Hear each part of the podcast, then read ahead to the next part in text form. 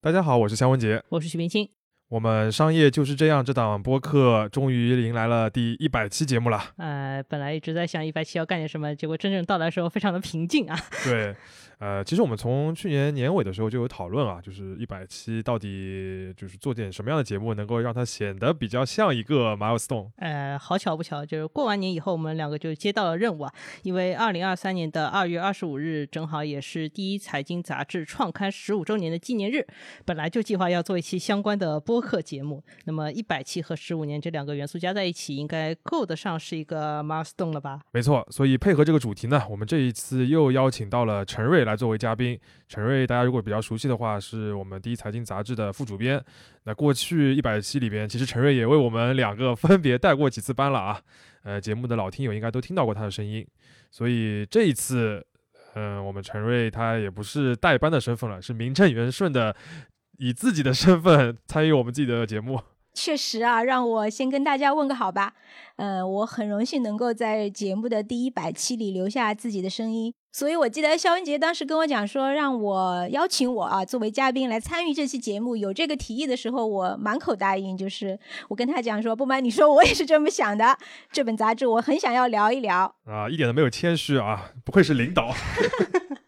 呃，那么我们这一期节目到底具体聊什么呢？我们想了一想啊，就毕竟是一百期，还是做一些盘点，但是会是一个内容层次比较丰富的盘点吧。我们大致会分三个部分啊。第一部分，我们来讲一讲这档播客本身，尤其是我们回应几个听友经常关心的要问的问题，比如说约老师和许冰清到底是什么关系，以及为什么我们这个节目听上去像念稿，对吧？这样的问题我们都会回应一下。第二部分呢，我们来盘点回顾一下《第一财经》这本杂志它自己这个十五年的历史。这个期间呢，其实这个媒体品牌做了蛮多事情的，然后也有很多的变化，我觉得也是挺值得说一下。第三部分呢，我们会回到我们这档播客的一个定位，就是来讲讲商业。呃，因为这次的由头是这个《第一财经》杂志的十五周年嘛，但就像一句就是话说的，就新闻是历史的底稿，所以借此机会呢，我们也想来梳理一下过去十五年，呃，这本杂志所报道的一个中国或者说全球的一个商业历史。嗯，因为十五年确实是很长的一个维度啊，我们就从自己设定的几个角度来挑了一些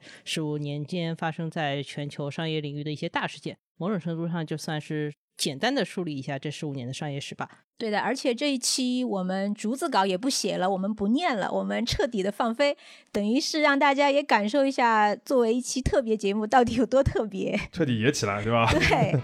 哦，还有啊，就是我们这一期的节目还有一个抽奖环节，呃，我们会在各个平台的评论区抽取总共十位的听友，呃，给你们很多的礼物，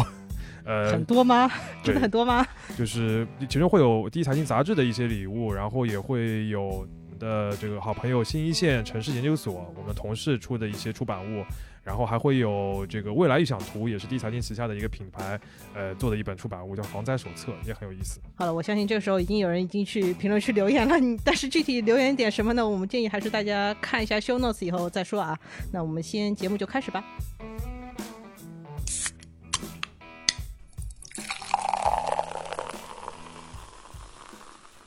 这里是商业就是这样。好，那我们就进入三大盘点环节的第一部分，就是来这个讲讲节目本身那个我现在是嘉宾了，那么我就代表网友向大家提问吧，好吗？你啊。们俩好吧的，以我这样的俩方式可以。嗯嗯嗯，OK，感恩啊，首先是第一个问题，是一个比较基础的问题。呃，我们经常会有听友问，到底什么叫做 show notes？因为两位经常在节目里面说，有的时候我们的逐字稿里面也会写什么叫 show notes，要问一下，因为它到底有没有中文？而且听一档播客，为什么一定要看这个东西？好，岳老师来说一下吧。呃，show notes 的话，简单来说叫什么比较好呢？你觉得？它就是一个没有很标准的中文翻译的一个一个词，它在播客里边的语境的话，更加像是一个中文介绍文案那样的感觉。反正就是跟这个节目相关的，但是用文字表达会更好的一些东西，比如说对于这档节目的一个简介啊，或者一些具体的大家的分工的关系啊，或者一些延伸阅读，我们经常会把延伸阅读放在这个部分嘛。还有时间轴，对，嗯就是比较方便大家去快速了解这个节目的一些基础信息的一些东西。嗯，呃，它的话基本上是跟每档播客是合在一起都可以出现，就是你听的时候，其实有一部分功能是可以看的，但是大家可能不太看。对嗯、我们还是建议大家看，因为就是说我们这档节目因为是音频节目嘛，很多我们在节目当中引用到的数据啊，或者一些信息啊，其实我们还是想把它做一个就是相对来说比较规范的引用的一个方法的。就这样子的话，大家就有时候会质疑说，哎，你们这个数据是哪里来的？那你这个时候你看那个我们放在里面的链接的话，你可以很清楚知道我们是从什么样的数据出发来讨论这些问题的。对，因为我们毕竟是一个信息量比较突出的一个一个音频的形式嘛，那嗯这个信息量背后都是要有这个扎实的这个根基的，所以我对们会把这些东西给大家。另一方面就是我们这个节目一直会追求尽量在一个比较短的时间里面把这个完成。那其实关于它有很多延伸的东西，其实大家有可能很感兴趣的话，去看 show notes 是最好的。对，那、至于为什么我们念 show notes 而不念中文，就是因为它没有个很好的翻译，我自己也没有找到很好的翻译。对，如果嗯大家有觉得是这个、这个词有什么最好的翻译的话，请提供嗯给我这是们，一我们下次个就这样说啊。中文播客领域难题， 好 的，嗯理解了，就是文字部分要配合服用，对吧？和对音频一起。嗯，好，那么第二个问题，关于两位主播的头像和名称。嗯，有很多的听友有疑问，你们解释一下，你们的头像为什么长那样？你们的名称是怎么 来的？哎。真是一个。是有点复杂，这方面我责任比较大啊，你的责任比较大嘛？那不是嗯我先引起了大家的误会吗？啊。对，首先我们先说这个称呼，就是声音这个方面，呃，是这样的，就是我叫肖文杰，然后在节目里边，岳老师一般就称我为肖老师，对吧？对这是没有问题的。OK，对然后。岳老师，他的本名叫许冰清，许是许多的许，而不是许多的许许啊许，呃许言许无的许，言无许。对，言无许许，我是双人许，许，对谢谢大家。他叫许冰清，但是呢，他的这个网上的昵称叫约小亚，对我在所有平台都叫这个名字，所以对你在所有平台嗯都包能括我搜到们在工作中也都喜欢叫他叫约姐、约小亚、约老师，所对以就把它用到播客里了，对吧？对，对所以约老师等于许冰清，对这个这个问题，请下次大家不要 再问了。对，呃，当然我们今天过来客串的这个陈瑞老师的话也，很复杂。 哎，那我想问一下，头像是什么意思啊？先把这个你的讲完，你啊不要哦对略先过把你自己己。 的讲完好好吧吗我我我是标准的，我是尔东城，是一个很常见的姓。那为什么叫我葛老师呢？是有一个很好玩的一个小事情，就是很多年以前我们这里有一个实习生，嗯，他因为不熟嘛，然后他可能在很多群里面看见，因为当时我有一个英文的 ID，也跟约小亚同理的，我是一个英文单词，就是那个忧郁那个英文单词叫 gloomy，所以其实群里面当时很多朋友有的时候同事们在群里面会叫我叫 gloomy，就很正常。但是呢，嗯、这位同学呢就不知道我叫 gloomy 是我的英文名，然后呢，他以听为你见性格，对对对，他听见这些人们这么叫我，他有一次就在群里面叫我葛老师。我说我说同学，我不叫葛老师，我说你是不是搞错了？他说你不是叫格鲁米吗？他打了三个中文字， 格太鲁棒米了，他把我的名字都起好了，嗯然后我就很好笑，把这件事情告诉了就是当时所有的同事们，同事们就从此叫我叫葛老师了。 对，啊，嗯这样来的。所以我们就是后面节目里面有可能叫他葛老师，就是嗯陈瑞等于葛老师，许冰清等于岳老师，肖文杰就是肖文 杰。只有肖文杰是肖文杰，但是肖文杰的头像跟他这个人也不是很配对，套就。头像又有点复杂。就是我们在这个，比如说那个小宇宙这个平台里面的话，它会有三个主播的头像。第一个的话就是商业就是这样，这个我们这个节目的 logo。那其实后面的这个皮下是我们的制作的负责人董思哲，他会在这个账号里面，但他平时不太出现啊。对他不是一个 bot，他是真的人。对，然后呃，另外的话有一个就是背景比较红颜色的那个头像，是一个女生，然后那个是我的头像，呃，对这个女生是我比较喜欢的一个演员。所以就是很多人会以为这个是约老师头像，因为呃，就是是就是女生，嗯，对是吧？对对嗯，对我自己头像是是我自己的头像，对是真人头像，是一个背景偏黄一点的一个头像。对，那个是约老师本人，好吧，嗯本约。好的，好 OK 我们这部分就结束吧。嗯啊，第三个部分也是一个从节目第一期可能就经常会看到的评出论，现，对对对，就是我们的女主播是不是有鼻炎？嗯，这个要澄清一下，就是声音本来就是这个样子，就是哎这样有鼻炎啊的。是 我，我就也是不没有是鼻没有炎，的可能啊对会因为比如说身体状况、当天的情况会有一些些声音有点点变化，但是整体上来说就是这个样子。嗯对月姐呀好大像家一直就是是有点压着压着讲话，日日常也是这样。呃，对，就是嗯大家就是感谢大家关心身体状况，但是并没有什么事情。 啊是这就这样了，你们 习惯就习惯吧，不习惯就算了。啊，嗯希望大家以后也不要再问了。 对，好，我们第四个问题是，应该是很多很多人会关心的问题，我们今年会不会搞线下活动？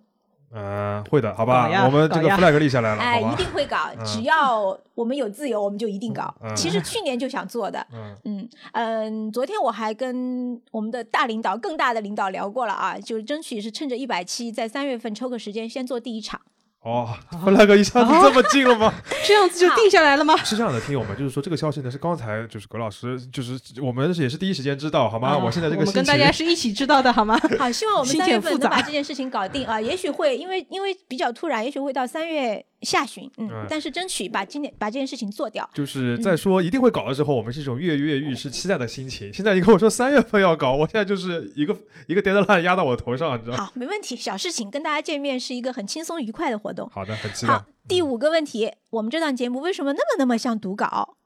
嗯、这个我们其实之前就解释过几次吧，就对是我们那就再解释一次，因为我们真的就是读稿， 除了这一期，这期就是没有一个非常成熟的稿子，但是一之前的节目的话都是有。基本上是逐字稿的一个文档在支持的，基本上我们一期有个半小时的话，呃，文稿的话就是在七千多字，差不多。嗯对嗯对，这是越写越长的结果。本来预想着可以写个，比如说三五千，对对，，嗯三千你也想太多了吧？第一第一头两期的时候是三千，我上次看过了。哦、那嗯头两期不是逐字稿呀？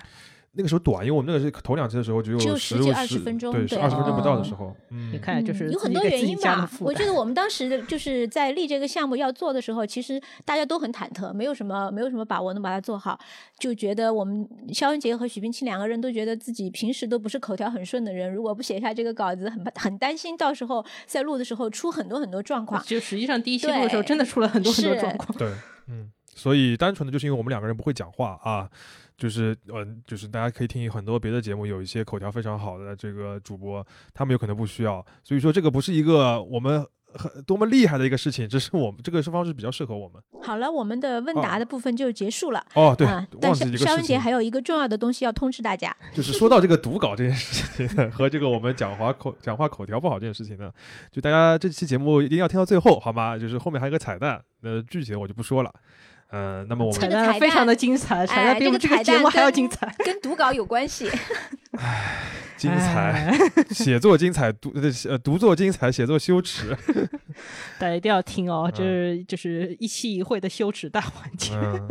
好的，啊，那我们这个关于节目的一些盘点、问答，大家关心的一些话题，我们基本上就先聊到这边。呃，如果大家还有什么别的问题的话，欢迎在线下活动的现场向我们提出来。 对对，嗯，好，那我们就进入第二个环节，就聊聊这个杂志的十五年。呃我本来觉得这个杂志呃做到十年就差不多，结果竟然又平安无哎事的你这度过话了五说年的。哎十年的时候你来了吗？嗯，你是哪一年来的？我是二零一七年对，正好第九年。啊，是的啊，然后那所如以果在十第年六，就结束了，你只能 在这里。因为我我们在只第能十做年的时候一确实的发同生事了发生了巨变呀，那个时候嗯，对对吧？好，我们简单简单回顾一下吧啊，今天是我们这一期播客的一个比较大的由头，是要想聊一下我们这一本二零零八年二月二十五号创刊的杂志。为什么前面我说肖文杰一提议我就很愉快的答应了呢？因为我是从创刊之前就加入了嗯这本杂志，一直做到现在，很难以想象在一个单位能够工作超过十五年。嗯，一级神，好吗？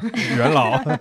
非常非常级可怕。对我，我是二零零七年十月份左右加入的，当时在筹备嘛。呃，我记得当时整个就是做这本杂志的初衷，就是觉得。当时市面上所有的财经杂志都是非常的严肃，就是偏正经。比如说大家现在可能还知道的财经杂志，当时叫财经，现在现在财经也还在啊。然后对财经又分了一拨人出来做了一本财新，嗯，包括当时的一些别的商业媒体，比如说《经济观察报》。一二十些一世企业家纪，对、嗯中国企业家，嗯、都是非常的严肃和高端吧，就是非常非常硬嗯，对，可以叫硬商业。呃，所以当时就觉得，嗯、我们是不是可以做一本轻松一点的，嗯、没有那么严肃，然后适合更广泛的年轻人群来阅读的一本杂志。深入浅出。差不多吧，是这样一个理想啊，所以当时有有一批东早的人，一批经济观察报的人，还有各种各样当时媒体的人吧，就一起加入到一起来做了这本杂志。嗯，二月二十五号它是创刊的，嗯我记得在在创刊之前应该还有个试刊，是封面应该是东航吧？呃，试刊应该有好几本，还不止啊一、还有好几对本啊可能你看到的最后修订出来，就是把它嗯，对定定出来的是那一本东航。嗯做了很多，因为当时其实试主要是试版试，哦，嗯是二楼的工作，对对对，试版试。然后其实模仿的主要的对象就是 Monaco，、那你要说 Monaco，它应该也不算是商业杂志，对吧？不算是严格的商业杂志。但是我们就觉得那个版式很洋气嘛，反正从那个时候开始，就是一直朝着 Monaco 的方向在往版式上是这种努力的方向。嗯，这么多年做下来，这本杂志。在一二一三年左右是它的比较高峰的，就是比较厉害的时候吧。嗯，就是发行量也非常的大，就是市场的经营广告也非常的好，但是很快就它基本上是就是零八年创刊那个时候，还属于是杂志这个品，就是这个媒体形式还是比较火热的时候。火热，而且嗯是周刊也没有，那个时候周刊也是第一对本，，就是因为大多数都按周来是双周出版刊。的，嗯 双周刊或者周月一刊。般来说是周报比较多，对对对对嗯，嗯、嗯所以它其实是，如果我们把它作为一个创业的产品来讲，它当时还是有非常非常多的创新之处，而且也算是抓到了一个市场的痛点。嗯，然后那个时候正好是商业比较怎么说呢，事件比较繁荣对对发达对嗯的时候，就有很多的公司的报道嘛，所以大家是就是对公司这嗯件事情就会有更加多的认知。嗯，是。然后肖恩杰和许冰清是啥时候来的？反正你们俩都是我面试的，这个我也有印嗯我象。刚刚已经说我一七年了， 17年肖张姐姐比我早早一点点，我是对一四年来的，啊，嗯肖恩杰来的时候，我们还在一个旧的办公室；许冰清来的时候，我们已经到到新的楼里面了。对嗯，反正不是现在这个楼，但是嗯反正是另一个楼我，觉得聊到这个的话，就可以简单的讲一下，就是，呃，因为我来的那个时间其实是就是《一个大变化。好奇心日报对对》对这，样一个呃机构，等于是从这个一财周刊里面独立出来了，可以这么说啊。是那嗯个时候独立了，但是还没有还没有出走， 对这 么说。对，就是呃，这个就会说到就是呃就是一财周刊，我们自己经常自吹自擂啊，也不是经常，呃，自吹自擂就是呃有点黄埔军校这种感觉吧。有吧？啊呃，或者说是就是我我们的这个同前同事散作满天星，算散了，散了，非常散。你嗯想想啊，嗯，一四年的时候做了这本，呃，不不是做了这本，做了这个有一个这个项目，当时是等于是叫做第一财经杂志的新媒体项目，应该对嗯算这样啊，就是好奇心日报。因为那个时候都开始做 app 了嘛。是是是，后来因为各种各样的原因吧，这个团队就分出去了，包嗯括我们就是第一财经的主编。创始的主编就带着这个团队出去了，就是后面嗯然后这媒是体后来界我知的名的我对的对第一对份工作，变成了啊，对，对许冰清第一份就是毕业之后就入职了这个好奇心日报日报，嗯，嗯，好，分出去了之后呢空，下来我才补充进去的，我哎，是肖 补恩充嗯杰这个的。时候就进来了啊也，是一个补位进来的，对，然后隔了一年两年吧，一五一六年又分出一波去一波人，他们就做了现在的界面新闻， 对，嗯、就是包括呃，应该当时呃，界界面新闻应该也是何丽老师对吧？何丽老师其实也是我们第一财经杂志的创始主编，对，最最最早的，嗯、他们就做了。然后到了一八年，还是应该一七年吧， 17吧啊、七年吧，啊，又有一波人走 了，可见我们这个真的留不住人。这波人呢，就去呃加强了这个三十六氪，把三十六氪彻底的改变了他此前的这种只做创业报道的这样一个对，形此式前他啊。们是创业资讯比较多。对对对，嗯后面做了很多深度的商业报道，这个时候就是有李阳、杨轩他们，对，嗯，嗯，唐启莹，嗯，对，说到这里，你我就正好想到，其实和播客也是关系 很大，因因为很多人呃对讲说，第一财经是中国播客的这个黄埔军校啊。那你其实从我们这里，你看看生动活泼的徐老师，就曾经是我们这里的驻硅谷的对主驻笔硅谷的。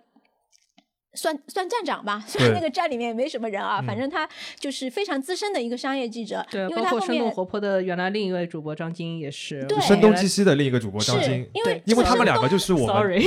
就是就张晶是我们那个一财周驻刊纽约的驻记纽者，约记者，驻纽约的记对对者，对后，他汤老们师一是四住年、硅一谷的嗯三其年实左右去了硅谷和纽约，对然后因为他们两个人一个在硅谷，一个在纽约，他东们海俩岸、西海岸，是他们两个又是当东方西时方非常早的就做了一档播客，声东击就叫《西。声东击嗯西》。对，然后等于是涛老师到了三十六课之后开始做硅谷早知道，嗯然后硅谷早知后道来变成了科技找知了，科变成了科技早知道，然后涛老师后来就是嗯成立回了生动活泼。回来了嗯国内就成立了生动活泼，嗯，嗯，你看这两档节很厉目害啊嗯都对，现在都是播客的主流。那还有什么？我们上次聊到，为什么不提我们自己的另一档对播对客对节对目现在进行时？对，就讲到什这么个时的话候不堪现在进行时，啊，什么时候再播？呃，我们先介绍一下，就是说刚才讲的都是就是我们分出去的一些这散作满天星的厉这害的嗯个同事们，前同事，做的一些跟媒体相关的这个那个产品和品牌。其实那个一财周刊，然后到了二零一八年改版成一财杂志之后，那个我们自己也做了很多的这个媒体的品牌啊，这里那我报们道就项目顺着这个梳理一下，我们一才做了一些什么东西？对，现在大家还记得住的，我估计很多人可能还记得我们当时做过一本单行本嗯，是单吧行本很好啊，我啊，也一包直括都看很，的。其实我后面这些年不断的面试一些毕业生，有的人都还会跟我提到说记记得我们那个单行本，那个单行本因为后来单行本是在 Kindle 上面卖的蛮好的，对，就它只有在那个渠道上面是有它的好卖的。对出过单独的哈，我、嗯我我前两天也是梳理我们这个杂志的时间线，这个单行本应该是在一零二零一二年开始就是出版了第一本，嗯，那个时候我印象单当行本聊中点什么呢？啊你可以介举例介绍几个。嗯，我记得当年一个影响力比较大的单行本应该是乔布斯的那个，对，乔布斯我们做过，哦对，乔布斯做过单行本吧？乔布斯对是一本特哦刊吧？，乔布斯是特哎刊，哦，我们哦做过那个文明啊，文明也是文明对是文明是封面变成了单行有本，写过宜家、乐高、呃对，啊，然后香港、啊香港对，对当你时想就想看，这是嗯是一本小册子，对吧？就是专门讲香港非常嗯简洁，以文字为主，两三万讲一个，有点像现在的非虚构特稿，有一特点稿它是个啊特稿组合，对对对，嗯当时的做这个的事情，就是那那个可能应该也是一财，不管是影响力还是营收，都是最鼎高峰盛的的时时候候，嗯人力也非常的丰 富。对，对对对，然后主编就觉得应该可以抽一部分资源出来做一个更更像他理想中的就是商业特写的这样一个东西吧。对，其实这个讲到这个的话，我一直觉得就是，呃，从周刊到杂志的话，我们至少在就是文字内容的呈现上面，就是说一直是，我觉得是见贤思齐啊，就是尽量要想往那些那个全球比较好的那种商业写作的那些呃标准去的。我觉得像商商业特稿，我们也是往这个方向去嘛。就你看华尔街啊，或者是、嗯对吧，或者是像连线啊这种，他们做那种事情，就尽量往那个方向去，等于是有单行本这个东西会出来。那除了这个单行本以外呢，我们还有一个比较有名的品牌就是金字招牌。金字招牌的话，其实是呃，就是杂志每年的十月份会做的一个封面的专题，就是我们每年评一下这个呃一些比较有名的品牌，或者说是应该说是受消费者认可的品牌。对嗯，呃，它是一个喜好度的评价。然后，如果听那个播客的话，大家也会知道，我们前面两年都做过这个金字招牌的一个盘点，其实就是基于这个调查的。后来这个品牌呢，等于有点就是我们把它给丰富了，它也会做一些线下的活动，然后呃也会有一些专题的文章，专门来关注消费品牌的东西。嗯，包括金字招牌在内吧，还有一个我们就是坚持了从创刊到坚持到现在的，就是每年都做的，还有一个公司人的薪酬福利调查。对这两个我们是二零零八年创刊，这两个都是从二零零九年开始做的，就对等于我们一年之后就启动了这个呃这两个调查，这两个调查也是从当时一直到现在也是积累了很好的这个数据和知名度吧。嗯这两个算是我们的一个广泛的读者调研的两个小小的子 IP。对对嗯，然后其实当时我们，你要说我们是传统媒体，但是我们其实也是全网第一个做 iPad 版的，电子版，对对对，嗯而且我们从一开始就是付费的，嗯，对。嗯然后我们当时包括这个 iPad 经典版，因为当时我们是没有按照就是普通的这种，不是也不叫普通，就是比较常见的这种数字版的排版方式，它是一个杂志的排版方式对呈现在 iPad 版上。就你得竖过来这样翻的那种对，感觉，所以其实很多读者对那个东西是念念不忘的。嗯嗯，那个品相还蛮好的。对对对，嗯那个也是我们比较早做的，包括我们讲说，像张晶和徐涛他们去硅谷，那个是二零一一年左右，他们就去设立这个呃记者站了。那当个时候然，你在做另一个事情，就是在做好运曼那家那个东西。好运 Money 家是一一年九月，就是现在未来预想图的这个主编赵慧。当时在负责做这件事情，好运 Money 家，我不知道，可能我们现在的听友知道这件事情的不多啊，因它是一为个它针对年轻人的一个理财杂志，对，是一个非常在当时也是一个非常非常创新的产品吧，太前卫了，我觉得太这个前东西卫了我也觉得有点儿。嗯现在做的可能差不多，嗯，后面有很多人提提过这件事情，对，对包括、嗯包括我们现在一直在给我们杂志写一个非常优秀的专栏的这个作者就是崔鹏，嗯当时也是参与这本《好运邦家》的，嗯，对嗯，然后一个呃，从杂志孵化出来一个很重要的品牌就是新一线。对对对，一三年的事情，这个一开始的话，其实也是个报道，或者说是一个专题的报道，就是我们想要来看一下中国的一些城市，就除了北上广深以外，发展的很快的一些城市。我记得那个时候一开始的一些，而且从一开始我们就会想到，说是要用一些数据，或者是用一些非官方的，不是 GDP 啊、人口啊对这些维度，我们要用一些商业上的维度。比如说，我记得那时候有招商银行指数，就是比如说这个地方星巴克指数、星巴克指麦当数劳、麦当劳指对数，嗯这地方有这多都少是星向巴经济学院学习的结果了。 对，没错，某种就程是度就上是在应该学算经济学那对种感觉。嗯，后来的话，在一五还是一六年的时候，就现在新一线的一六年第一次发布了这个城市商业魅力排行榜，对，然后那嗯时候的就是新一线的负责人，现在的主编沈沈从从乐乐，从乐，嗯然后他就那个等于是把新一线推向了一个就是专门做城市数数据据研对究的一个对机构。那现在的话，它其实已经做非常多的这个方面的研究啊、项目啊等等的，更像于一个数据咨询的一个机构了，是是非常厉害。然后包括出了那个知城的平台，还蛮好的。 嗯，嗯，嗯，这个也算是我们做的比较算是孵化比较成功的一个一个子 IP 吧。对，嗯嗯，好，我们还然后还有另外一个现在也是非常受欢迎的另外一个我们生活方式类的一个子 IP 叫做。未来预想图，这个肖文杰参与的比较多，你说一下。 呃快，就是未来一想图的话，就是我们杂志驻东京的主笔赵慧，呃，汇总他在应该是一六年、一七年这个时候创办的一个报道品牌，呃。比较熟悉的朋友有可能会知道，我们这个品牌呃前两年还有一个播客叫《现在进行 时》，未来预想图，现在进行时，好吧，这个对应。 后来这个节目最近停更了一年， 会复更的，会是复更为的什么会停更？忙不过来嘛？哎，呃，因为我呃，未来一想图的话，我们主要会关注一些跟设计啊、呃、城市啊、呃、生活方式啊这些相关的一些话题。呃呃，团队很多同学在那个在东京，也有很多其实在全全球各地，就是欧洲、非洲、中东、美美嗯美国啊什么都有。呃。呃，是一个很年轻的一个团队。然后我们平时呢，比如说微信上面会更新一些新的一些话题，但我们更加多的话会定期出版一些 MOOC，MOOC 就是 book 和 magazine 的合体，嗯，嗯，。介于书和杂志之间的杂志书就是拿书号的杂志。 对，呃，我们会就是做很多的这个话题，像我们这个就是我们这个播客之前不是聊过星野集团吗？呃，那个就是因为呃未来想图做了一本星野的 MOOC，然后我们还做过书店的 MOOC，做过资生堂啊等等的这些，呃，其实是一个嗯反，因为我自己也是里面的编辑啊，就是参与很多。呃，顺便说一句，这下一本这个 MOOC 就是正在收尾当中，马上也会就是出来。是什么主题可以透露吗？嗯，先不说，反正是很有意思的，嗯，图也很好看的。好的嗯？吧，好，嗯，反正最后一个 IP 就是我们，那我对们其实这个 IP 要说的话，它更早以前它是一个专栏的形态嘛，是杂志是上一直做的这一个大专概栏是一四年，它不是一开始就有的，应该嗯是一、呃没有，但比一四年更早一，大三一四吧，一二一三吧。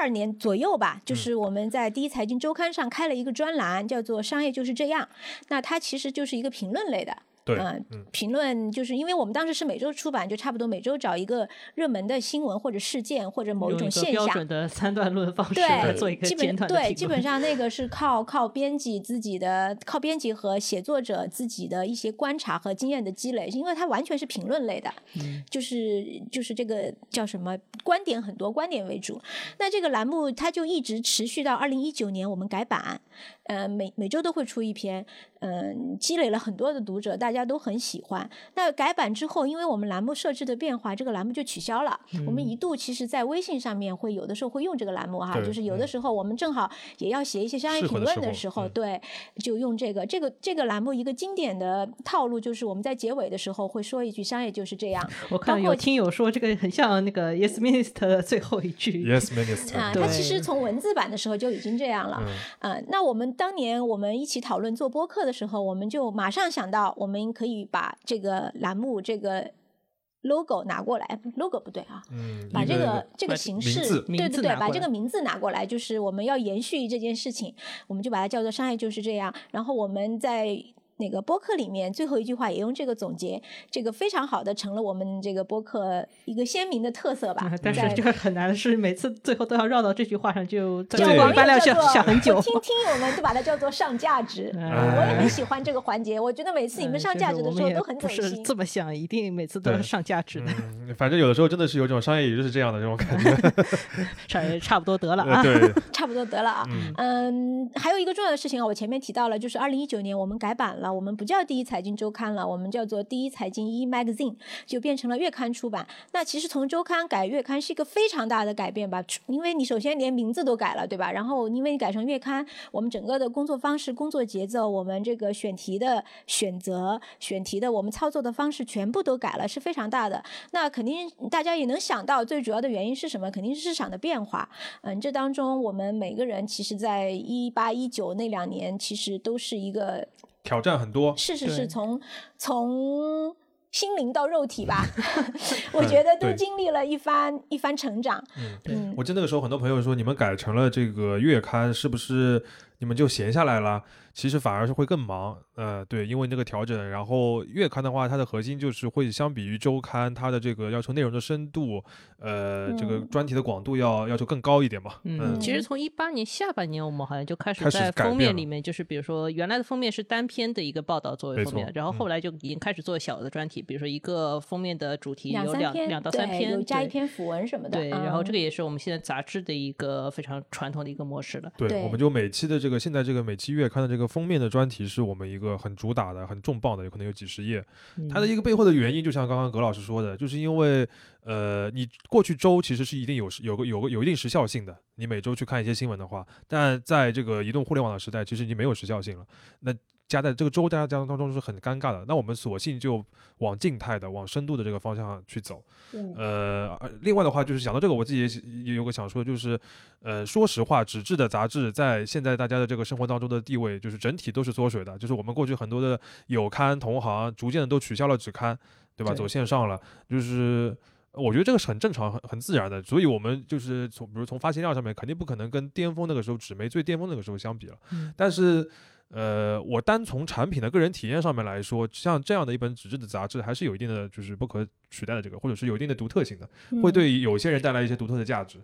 对我当时来到杂志的时候，我的一个很重要的原因，就是因为我觉得纸刊的话，它有很多，比如说反而有很版多式可能设计性啊，嗯或者说就是还是由设计部门跟我们协同，能做出来的东西更好，或者对说至少是它跟手机上能看到这种常见的图表啊之类嗯的东西是不一样的。手机对上确实是太对受限了，包括我们后面就是哎，这个 app 改版，你自己也能感受对到。你再怎么用尽心思，再怎么想说让提供不一样的体验，它还是就一划就没了。然后它页面也只有那么宽，对吧？对，它就是，而且永永远是从上到下，就你接受信息的方式是非常受限的。嗯，对，还是我觉得跟就是设计同事做一些就是这种方面的讨论是很有意思的。对，有就意是有思点觉得是嗯做出一个不一样的东西的那种嗯感觉嗯，啊包。括你比如说做木，就是它其实是做书的一个过程嘛，这对个感觉又是不一样的。对嗯你，包括你跟你你你们不要说跟美编之间的商量，同事之间怎么想，我这个图表应该怎么做，对吧？嗯我应该有哪些编辑小元素？我这个 logo 要怎么改？我这个小蓝头要怎么去设计？我这里是不是可以有一个别致的什么东西？这些其实，在手机上、新媒体上都不能实现，很难嗯当的。嗯然，我觉得这个不是，是说这个就是自怨自艾，或者说是自我欣赏啊，嗯、就是呃，我觉得大多数情况下，像我自己也不可能都是去翻纸的东西的。但是单从一个就是，如果你觉得你的生活当中需要有一段的时，就是比如说定期有一段时间，我要来吸收一点比较有那个需要花时间的内容的话，纸这个。杂志的这个形式有可能是会带来你更喜欢的体验的，对有一部分人来说，嗯、那它就是呃所谓小众嘛，但是它会有可能会那个粘性比较高。我觉得就是今天就是讲到这个介绍一下的话，有可能有朋友听到我们讲了之后去试试看，看到那个封面啊什么，觉得哎 OK 这种方式蛮好，我而且还我可以接受这样的付费形式的话，那其实也不错，对吧？嗯，就是提供另一个选择嘛。对我们嗯现在的其实心态也跟当年，因为其实你要在去抢主流，我觉得我们已经早就不对，是也主没流有那了完全个。心不是态主，流 嗯，而且其实你要说和这本杂志最巅峰的时候比，那个时候是真的觉得自己每周一个东西发出去，马上你就能看到。公回司响人里面，对，嗯就是 你的公司群体里面是有反应的。你现在肯定也没有那种心态了，但是现在每周一次，我们是觉得，呃，不是现在每个每月一次，每月对，一现在次每月一次，我们基本上想的就是完全要提供一种和互联网阅读差异化的产品吧。这个产品现在一定不是主流和大众的，但是它可以服务一个特定的人群。嗯当然，我们也希望这个人群能够越来越多，对吧？嗯有其增实长。说回来的话是呃，播客也是这样的性质。对呃，呃，选择视频、选择图文的肯定是绝大多数，选择短视频的肯定是更大的多数。你要花几十分钟来听一个音频的人，在人群当中就是少数的。呃，但是还嗯看我还是会有很多听友支持我们，就说明呃，它至少存在一个固定的需求嘛，所以我觉得这个还是可以值得做下去。好了，你们已经把价值都上完了，我们赶快聊下面的吧。我们是不对是已经聊太久了。好的，好。好那我们这个前两部分呢，都是关于我们自己的这个呃那个盘臭不点要脸的部分都结束了对，啊臭！不要脸的部分都结束了，我们来进入一些本职的部 分。呃，就是我就是就是扯我一点，过去十五年，这个整个世界上面都发生了什么重大的商业事件？对，就是因为我们这本杂志十五年的话，其实主要就是在报道公司、报道商业。对，呃，然后过去十五年可能是这个商业这个词对中国，就是我们中国的普通人这个影响最最多、最丰富，对吧？最精彩的一个部分，它的存在感是最强的这个十五年。呃，所以我们就是趁着这个机会，就是自己翻了过去十五年的杂志，呃，然后就是从里面呃提取了一些就是值得盘点的东西吧。我们大致会分三个小的部分。对，这个这个部分里面还要分三个小的部分，朋友对们，。 就我们真的是这这个这个很诚恳的特别节目了啊。嗯之之前经常有人觉得我们这个节目太短，我们今天就让大家听个长的对啊。啊，对啊，我们弄两个小时，你都给我听完好 吗？啊，我们这个商业十五年商业简史的这个回顾会分三个小的部分。第一个部分呢，我们来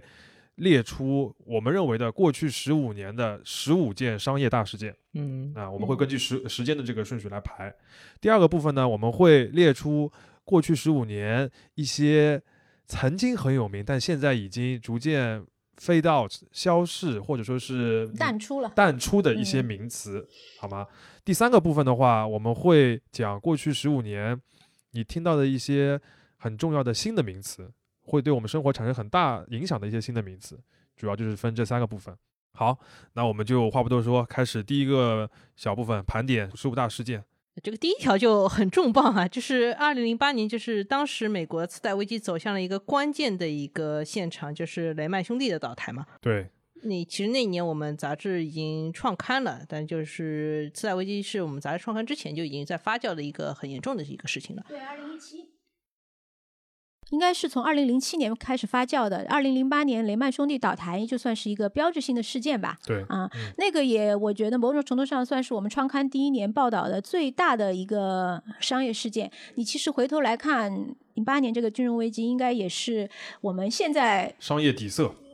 对，某种程度上是对。我们现在就是这一代年轻的听友们、读者们，能够比较有感同身受的所谓金融危机、经济危机，应该也就是二零零八年这一次了啊。嗯，嗯，其实对于全球的影响还是蛮大的，因为不光是美国本身的经济衰退，然后我们因为早期做过一期节目讲讲破产嘛，对其实破产的话，就是当时就已经有很多国家是在处于破产或者是破产的边缘了，比如说对比较希典腊型冰希腊岛，对嗯冰岛，嗯这后来其实也有蛮多像 Mike Lewis 他写的那个畅销书，我觉得他讨论这些问题也讨论得比较好。对嗯，包括其实华尔街呃不是华尔街呃华尔街肯定是受了很大的影响嗯啊，包括其实呃好莱坞对这件事情反应也很多，我们后面看的很多热的美剧也和这件事情有关。对，包括不只是电视剧，就连纪录片当时都已经出了好几个，就是都是在讲次贷危机的。对，嗯，然后对国内影响比较大的话，就是零九年，等于是我们中我国们的温家宝总理宣布了四 万亿政策，四万亿的一个政 策，对，对其实是对此的一个那个很大的一个反应嘛，嗯嗯这个其实也是很大程度上的改变了。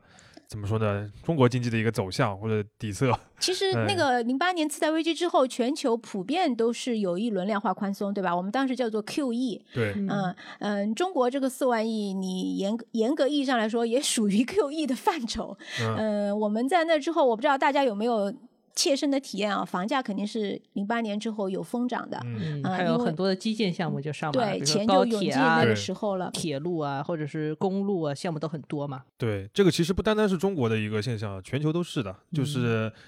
你钱要去避险，然后呢印了印了很多钱，其实你现在看到的很多呃，比如说很多公司的一些命运啊，有可能是一七年、一八年出现的事情，都跟零八年那个时候都可是息以息找相到，关的，对，可以找到嗯线头，全都是连锁的反应，包嗯括我们一二年，我们说进入移动互联网时代之后，中国的这个创业和投资非常火热嘛。那这个其实钱，钱钱到也底是就哪是来的从那个对时候吧开始，因为那个从零八年之后，欧美的这个金融政策以及他们的这个经济环境其实实上全球的这些大的大的钱都比较谨慎的对。那当时东方就我们中国百百废待兴啊，等于是不至于不是百废待兴，嗯也好吧？太厉 害了，百业 待兴，对百业待兴。嗯对，其实就是很多钱会觉得投到中国来是非常相对比较保险的，那也是这个钱涌到中国来的嗯对，一个其实开零始八年吧。还有一个不是商业事件，但是就是其实同样影响就是奥运会嘛。对，就我们讨论奥运会的时候也说，就是当年奥运会其实是带给全球对于中国很大的一个信心的刺激。对对对大家都觉得说你这个时候全球。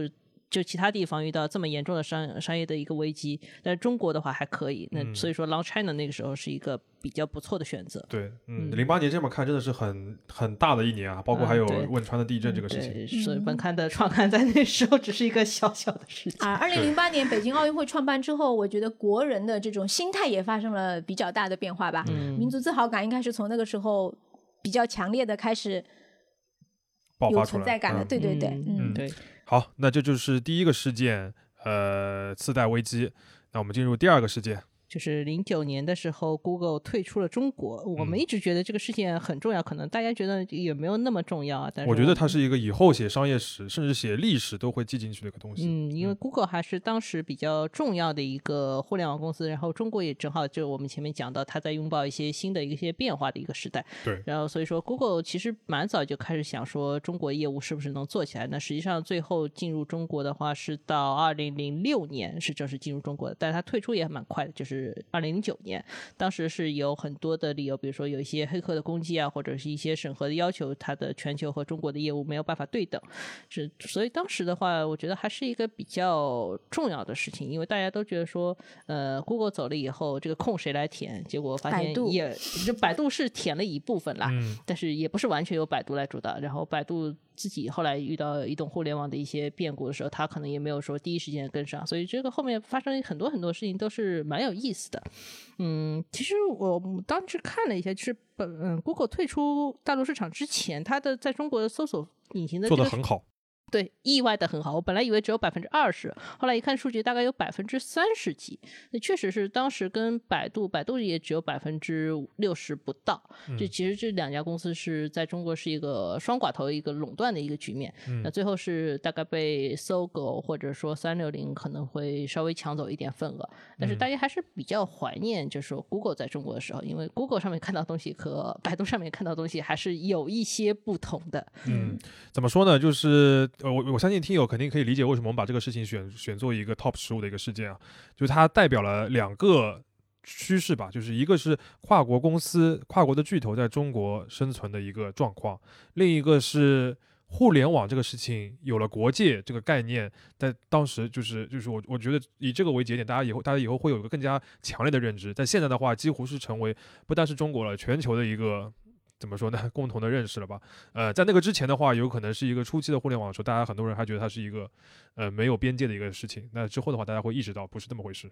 嗯，而且如果说在现在再去看这个问题的话，可能还有一层新的看法，就是说大家获取知识的方式，其实这两年已经发生很大的变化没错。这两年更就多是搜索这这个产品本身。对，嗯现在是所谓的 feed 流嘛，feed 它有一个问题就是它是喂喂给给你的的，对，嗯不是你自己去主动去找的。当嗯时我们去看搜索引擎的百度和 Google，就反正是虽然是不同搜索引擎，但它还是都是你主动去获取知识的一个很好的一个途径。嗯那现在其实这个方法是完全不一样的，有可能会有信息茧房的问题，有可能会有像抖音这样的，比如说很多的垃圾信息沉迷的一些问题，这对其实都是我们当年去讨论 Google 或者百度的时候没有想到的一些东西。嗯，补充一个，就是 Google 它退出之后，它在中国还是有业务的啊，就对变成一些对 to B 的任业务嗯。这部分业务其实还不错，嗯就对，因为这两年就是讨论出海比较多嘛。其实出海的话，你还是要做，比如说独立站啊，或者说你要要在做 Google 上打 SEO 广告对是那其实嗯 Google 在中国还是一直在赚钱，这是很有意思的一个事情。我们后面还就是我记得一七一八年也做过一篇相关的稿子吧，叫做《假装在中国》，还是、嗯还是对哪个我是忘了，是嗯嗯，，就是讲这样一批公司，就是它的404 主营的业务进不来，但是它其实在做中国公司的海外的生意，没对错，这嗯两年可能说更值得关注一下，就是这个生意是不是盘子又在变大了？嗯嗯，然后这个 Google 是直到二零二二年十月，就是这个很近了啊，它关停了这个 Google Translate，对吧？对就这是个之后，它算是才才算是完全退出了在中国的，就是 2C 面对的消费者的业务。嗯对，嗯其实其实它退出中国比大家想象的还要再晚一点。是是是，嗯就是如果说是它彻底的，就是关闭了面向中国普通人的 这条这个窗口之后，应该是二零二二年十月。嗯， OK，嗯，那这就是第二个事件，Google 退出中国。那第三个事件的话是 iPhone 四的上市， iPhone 四是嗯到底是什么时候上市？我真的已经忘了。二零一零年。哦，嗯这么早的吗？嗯，iPhone 四的话，我呃为什么会把这个就是这么多代的 iPhone 把这个列出来？第一的话就是它在产品上确实是，呃，比如很多的评论都会认为它是最经典的、最优秀的一款 iPhone。嗯，呃，它有几个很大的更新啊，一个就是屏幕大幅的提升，那个 Retina 屏，嗯然后它第一次是 iPhone 有了前置的摄像头，然后它拍照的能力大幅的提升。嗯，这些事情就是就是屏幕和拍照的这个大幅的提升，对于之后我们在用手机的这个体验有多大的影响，其实大家现在能够感知得到，嗯对吧？就现在已经只只提升这 两个了。对，就是差不多。照片和视频在我们现在的生活当中占有多大的这个比例，大家能够可以感觉得到啊。嗯呃，另外有两个关键词就是中国和三 G，呃，iPhone 四其实不是呃是应该是第二款进入呃中国的这个这个 iPhone。嗯，呃第一款应该是三 GS 是吧？三 GS 那个时候，嗯就是因为最早的时候在北京，应该是三里屯吧，首个旗舰店的时候，对那个时候发的是三 GS，就它是那个那个事情，就导致以后每发一代 iPhone 都会有媒体跑到那个店等谁看排第一个队去买看这个你东们西。没有赶上这个福利 吧？就是啊发那时候你三去过 GS 是吧不？是啊发三发 GS 的吧时候，我们公司是发的。哎呦，你们那时候这么好吗？哎对呦，每这人个发一福部利三哦！ GS，嗯，哎， 好，它它不是第一款，它是第二款，但它而且它也不是第一款有搭载三级这个功能的啊、嗯它应该是应该说是第三款吧，因为 iPhone 三级就是第一个搭搭载三级功能的。嗯三 GS 是第二款，它是第三款，听上去它都不是第一的嘛，但是它是第一个把三 G 和中国市场这个事情发扬光大，或者说是大大发展出来的一一台手机，因为它的销量特别的爆炸，然后呢，在中国的销量是特别的爆炸，因为三 GS 的时嗯候，其实中国买 iPhone 的人还不多，对嗯很多人的第一款 iPhone 是是 iPhone 四，它那个经典的那个设计，就是那个对金属框那个设计嗯是非常流行的。呃，然后三 G 这件事情，因为三 G 实际上是在二零零八年、零九年那个时候，在全球在中国开始有这个服务的。对，那个时候还是其实运营商主导来推这个东西的。对，是嗯对，就我前但面是说为什么会发手机，就是联通要推广，对对，但就是因为第一款的时候其实还没有那么的红嘛，嗯呃，运营商和 iPhone 四那个结合，我相信很多人也会印象非常深刻，对吧？那个时候是有一些套餐，对，呃就是所以大家突然意识到说，其实是好的产品对于推广这个通信标准是很有帮助，而不没是说错运营联商通自己就努是力靠来三推。级是发家来的的嘛，是是是，嗯对那它也要搭载在好的产嗯品，包括美国市有效场其果实也是一样的。是的嗯一样的。所以就是三 G 和中国市场这件事情，其实就是包括后面的四 G，我们会提到啊。对于中国，对于这个苹果这家公司有多么重要，大家可以想象，嗯嗯好吗？嗯那、而且对于这个智能手机这个行业有多么重要，之嗯后多少的品牌来模仿它，包括小米是什么时候成立的，大家可以都可以去看一下。嗯，嗯，所以它的影响力是在这边。这款手机就是让全球的人开始过上了用 app 的生活 吧，我认对为是这样 App 这件啊。事情是，因为它也伴随着 iOS 六，包括 iOS 七，它其实也可以用的。我嗯印象当中，当时有一个朋友，我当时就问他，我说这个，因为我指的是三 GS 啊啊，，OK 因为那个时候买的人很少嘛，而且国内没有途径买，他们都是从各种什么香带港进来啊，的，对对，那对时候。香港我就问他，我说这个手机到底有什么不同？因为我当时我记得很清楚，我用的是一台摩托罗拉的翻盖 OK 呃，我自己你觉也得蛮很潮好流的看，对。嗯然后他说，我就这么跟你讲吧，它不是手机，嗯，他 就这么、对，他说它可以用来干任何事情。哇哦，我那个人那个时候就判断非常精啊准了。 对，我第它一是次不是从苹果出来 的？嗯不是嗯不是，他就是一个数码爱好者。我第一次可以用手机缩放照片的时候，我自己是惊叹了很久的，在心里。对，嗯现在我们很多习以为常的东西，其实就是在 iPhone 四那个时候大家切换过来的。是嗯，最后的最后，iPhone 四是乔布斯本人发布的最后一款手机，好哦吧？然后我们就把这件事情列为这第三件的这个大事件。嗯，好，呃，那我们进入第四件事情，第四件事情是腾讯和三六零大战哦，这个说起来也古蛮早古早的，这是一个 PC 时代的事情。它比它比 iPhone 四发发行的要 晚，啊要晚一点，但是这它也是二零一零年发生的事情，但是嗯你现在听起来很古早，因为它是一个 PC 时代，对吧？或者说 Web 二点零时代的一件事情。嗯，但这个时候，当时也是所有商业财经类媒体，包括一些社最会新热的闻媒体，对社会新闻头条，一定会会做它，因为当时很多人的 PC 上面都收到这样的弹窗，嗯，但是这两个公司之间打架啊，这个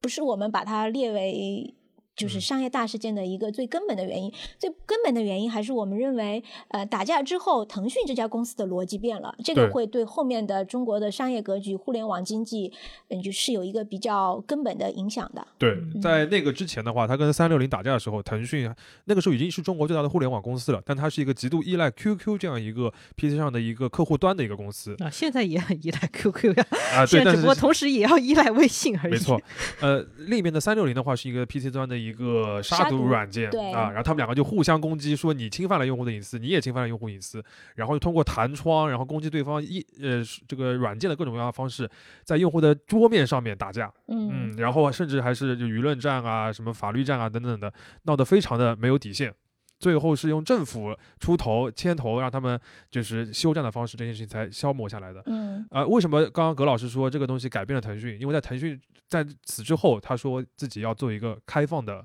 平台，对，然后在过了一年之后，他出了微信。嗯，然后在那个之后，他彻底的转向了，拥抱了移动互联网这个时代。一直说自己要做互联网的连接器。 OK，我觉嗯得当时这个最大的问题还是让用户直接感受到了大公司的商战是多么的丑陋，对，而且就是无孔不入，就多是么的真的是可以在你的丑陋以及桌面上面就是不停的来弹来弹去的，就相当于那时候三六零弹个窗，说马化腾有几百亿的钱，但他还领经济适用房的补贴，就是这种新闻，就是每个人都不得不看，嗯，好吗？？嗯嗯，所以这个我觉得是最最讽刺的一点，就是说当时他们两个互相打的时候，都是说我们要保护用户的隐私，然后现在看起来的话，就是在这个手机实名制加移动互联网的时代，嗯就是这个。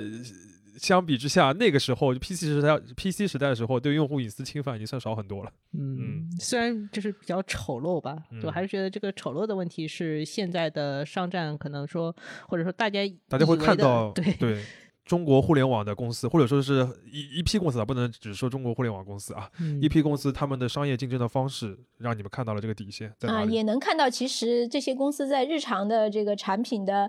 运营里面，其实对我们个人的信息和隐私基本上是可以肆意妄为的，就看他自己的操守，对吧？对，嗯嗯，或者说他到底把用户当成什么？是是是对吧？对。好，这就是第四件这个商业大事件，就是腾讯和三六零的大战。嗯，好，那我们进入第五件，第五件好像可以消停两年，这样消停两年，这个中国又出现了一个新的潮流，就是网约车大战。对，其实我们在二零一三年的时候就报道过滴滴啊。那个时候，滴滴的名字还是口字旁的滴，就滴滴叭叭的那个滴滴，好 吧？后面是因为一些这个商标的问题，它才改名的。嗯但其实我们比较了解的互联网那个呃网约车的大战的话，是在二零一四年，嗯、呃，因为后来那个 Uber 进入了中国，是一个特别大的一个事件。我觉得那就个是时候原也来是一个国内战争嘛，就是所谓滴滴和快滴的一个 战争。对然后到一四年，Uber 进来以后，就变成了一个中全国面和战争全球的一个全面战 争。对，嗯，呃，在我们生活层面的话，会感觉到就是手机打车这件事情突然就是这个遍地都开始使用了而。且特别便宜，因为当时有非常强的补贴我在里面。我印象当中，当时有一个记者来下午来开会，他说我今天打了一辆很大的别克七座车，只要嗯十块钱， 对， 这我种印象很深刻。嗯，然后它，我觉得它给我们带来两个影响，一个就是一度使得这个所谓的共享经济这个模式嗯，成为了一个嗯怎么说创业的主流，或者是商业的一个主流吧，就所有东西都在谈共享，这是第对一点。嗯第二点，这个其实是 Uber 带带过来一个事情。第二点的话，就是他们把一种这个商业的这个竞争的模式推到了极致，就是砸钱补贴，快速的抢占市场。嗯，就是呃，到后面在滴滴和快滴合并之后，就变成了滴滴、快滴和 Uber Uber，中国一个嗯一个一个对打。那个时候已经没有所谓的，就是说，比如说我在体验服务上面怎么怎么样来来赢赢得你的这个这个逻辑了，而是纯粹的谁能够烧更多的钱，尽快的铺更多的市场，能有更多的司机，能够用更多的补贴拿到更多用户，这样一个逻辑了。因为其实 Uber 一开始进来的时候，它真的是 Fancy 的一个公司的感觉。对，嗯而且它的主流的就是司机，就是车的提供方，还确实是日常开车玩一玩的那种人。对嗯嗯，所以它的体验跟你跟这种营运性的车肯定是不一样的嗯嘛。但是它后来加入大战之后，Uber 马上就滴滴化了，对有这个印象吗？你们？对对嗯嗯，然后到了二零一六年的时候，滴滴和 Uber 中国的业务合并，啊、等于是大家就是砸钱打了一通之后，大家握手言和，每个人都就是获得一定的利润抽身，就这样完成了一。然后滴滴就整整个基本上是呃，占据了在中国市场这个所谓的网约车的这样一个领导的地位。对这种然后这也就种带来了后来的所谓垄断之类的问 题。对，这种嗯砸钱的模式，后来有一段时间，我记得大家都说这个创业 for VC 也从对这个时候开始的吧？完对全是这样，嗯因为像后来的共享单车，完全是复刻了这个对过程，我们后面也会共提到享单是车，ofo，对嗯吧？对。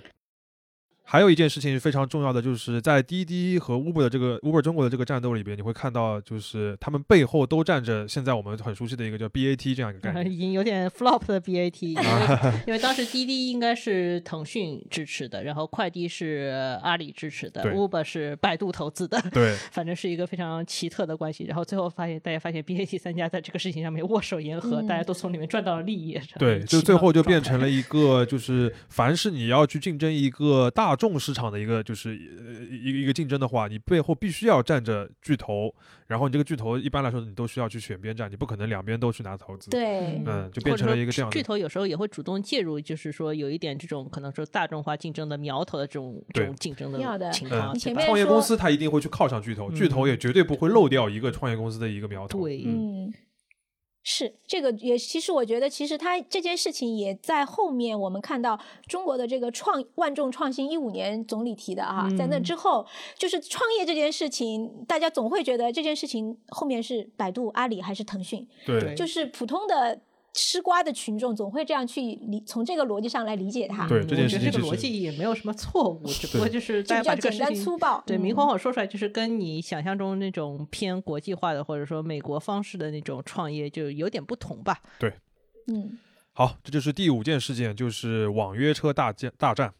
那我们进入第六件事情，听上去就是相对会轻轻松松很一点多。啊，好，我 来说这件事情吧。是葛老师非常喜欢的一个节 目。还好，嗯、这个是二零，其实今年呃，就是二月份的事情啊，有很多媒体也其实会做，就是今年是《纸牌屋》上映十周年，哦很难说。纸牌屋所以少女纸十牌周年屋是一是个事件 了，二零一三年《纸牌屋》就已经上上上上映了。对，二零一 OK 首播叫首播。对对对，二零一三年二月一日，就你很难想象会一部剧，一般来讲有这种待遇的剧很少吧，《老友记》可能有，对吧？嗯会会为你回顾十周年对。那这部剧是网飞二零一三年二月一日首播的，当时是全球首播，你很难想象，包括我们中国也看得到，通过搜狐视频，搜狐当时把它买了。那个时候是同时的，那对时候对搜对狐还同步很的厉害呢，嗯朋友们。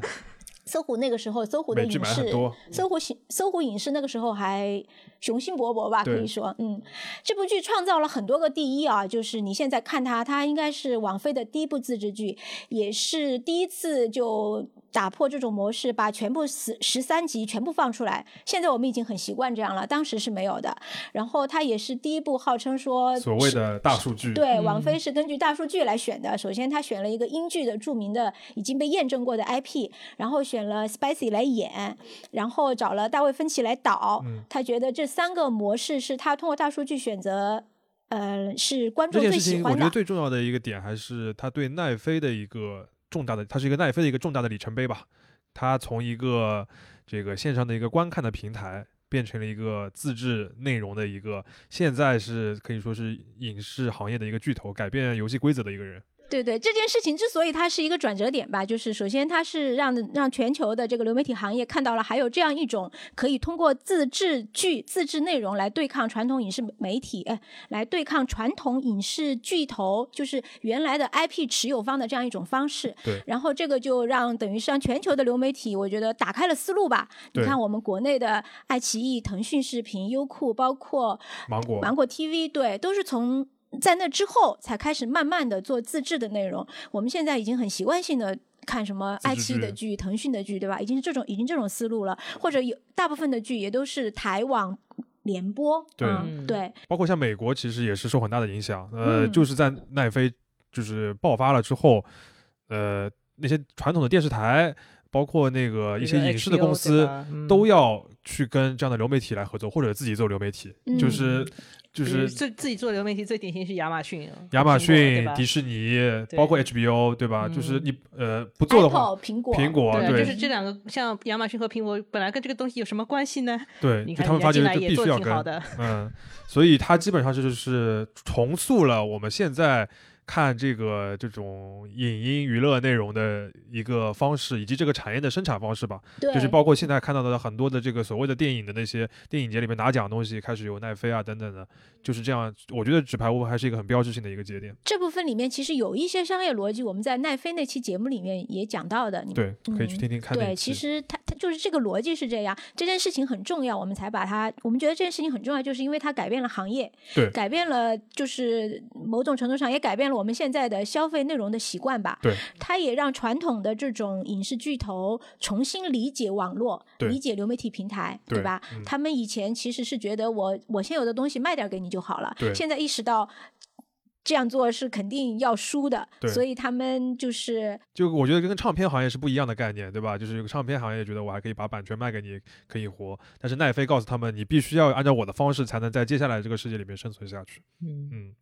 好，这就是第六件事情，就是《纸牌屋》《纸牌屋》在奈飞上面上映，这是二零一三年的事情。嗯二零一三年还真的有很多重要的事情，比如说我们前面已经提到过一点的，就是四 G 其实是在二零一三年十二月份，在中国是因为有三家移动商，就是移动、电信和联通都获得拿到牌了照工信部拍照那个四嗯四 G 牌照嘛，嗯，嗯这就是我们第七件事情，就是四对 G 上线。嗯，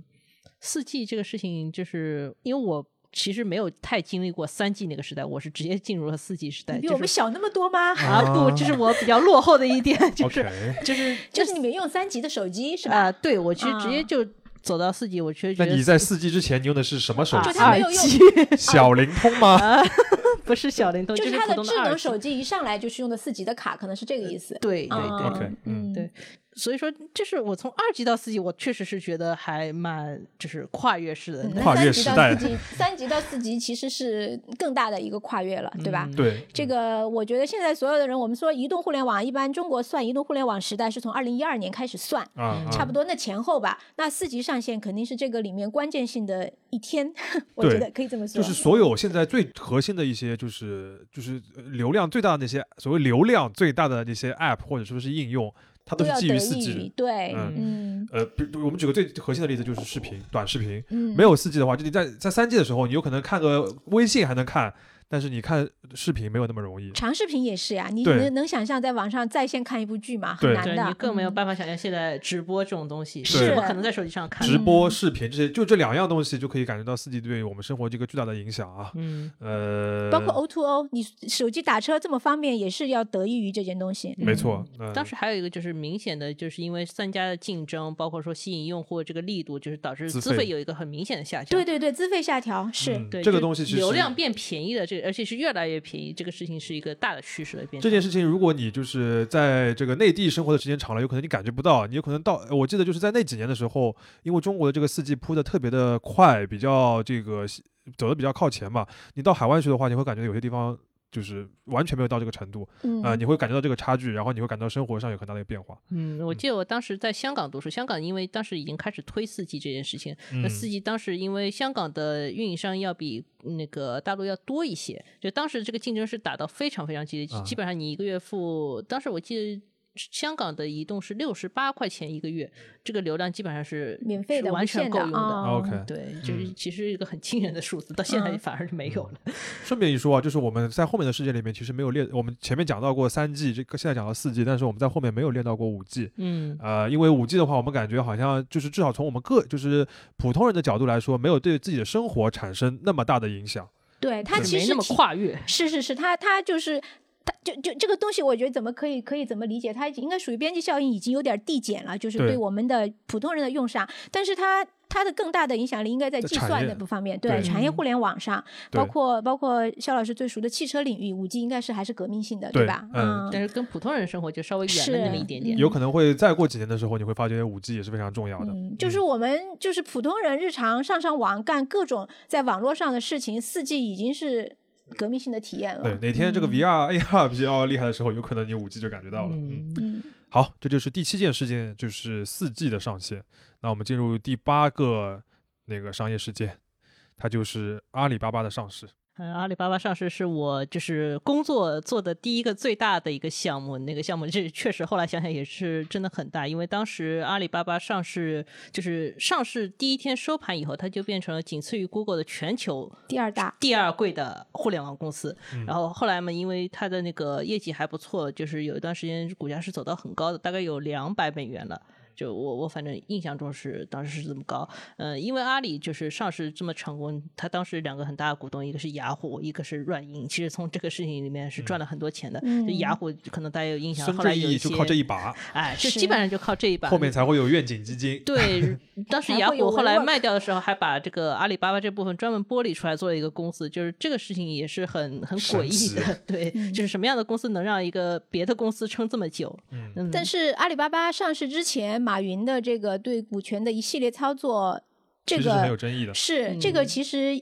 是非常大的商业事件。月对月姐可以跟我们跟我们读者再普呃及。其实跟我们当时的最听大的友那个事情，就是在上市之前，他把支付宝的那个呃所有权资给产收收回去了。对，就是原来的话，它其实支付宝的话也是几家股东共有的，但是他后来就是想了一些办法吧，然后就把这个东西收归成那个马云控股的另一个中资企业它自有的一个产业了。对然后当时的时候，主要是雅虎吧，雅虎对这个事情就觉得是很气愤，觉得你是那个缺乏诚信啊，有违商业道德，所以当时有一些口水战嘛有一。些争议，对，嗯然后当时我记得马云说的这个事情，他的操作方法是不完美，但是是必要的一个过程。嗯啊然后这个因我们就为他不是评当论时了 对当时他其实是说法是他要那个拿。中支国付国牌内照的支付牌照，嗯但是当时他作为一个外资公司的话是拿不到，所以他想了个办法，就是为了保住支付牌照，然后走了这条路。但是没有想到，就是后来支付宝慢慢扩到蚂蚁以后，这个后面的事情我们后面待会儿再对说后面还会再嗯说。对，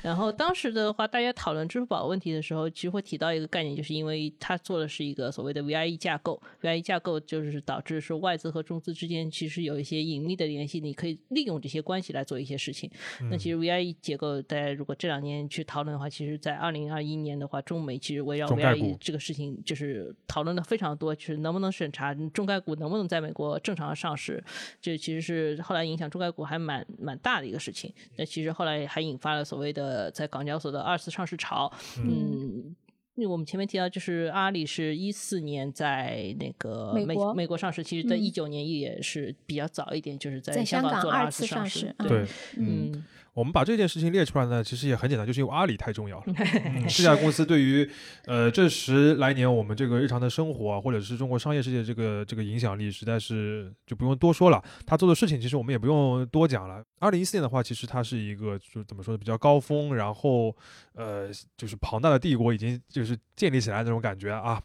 呃，在那个之后的话，有可能你会知道它有很多新的发展啊等等的，但是呃，我们觉得它就是一个标志性的一个节点吧，就是一个就是无所不包的一个庞大的全能的一个呃互联网公司一个巨头的一个代表。然后他在对一四年的时候，而且它上市其实是有一个什么好处呢？就因为上市公司你要披露数据，那其实你就之前知道我了它到底是个什么样的公司。对对，而且你如果你把阿里看作是就是中国消费领域一个非常重要的公司的话，它其实有一些数据是有很多指导意义的。比如对说我们以前每年都会看阿里的营收，还有很重要像 GMV 之类的指标。对那还有就是所谓双十一，双十一以嗯前就是我们一跑个指标性的东西，跑电商的时候，这个是非常惨的一个工作，因为双十一，嗯，有段时间是要连着几天都像是打仗在一样，对，嗯在要他提前们好，有的做 TP 的公司，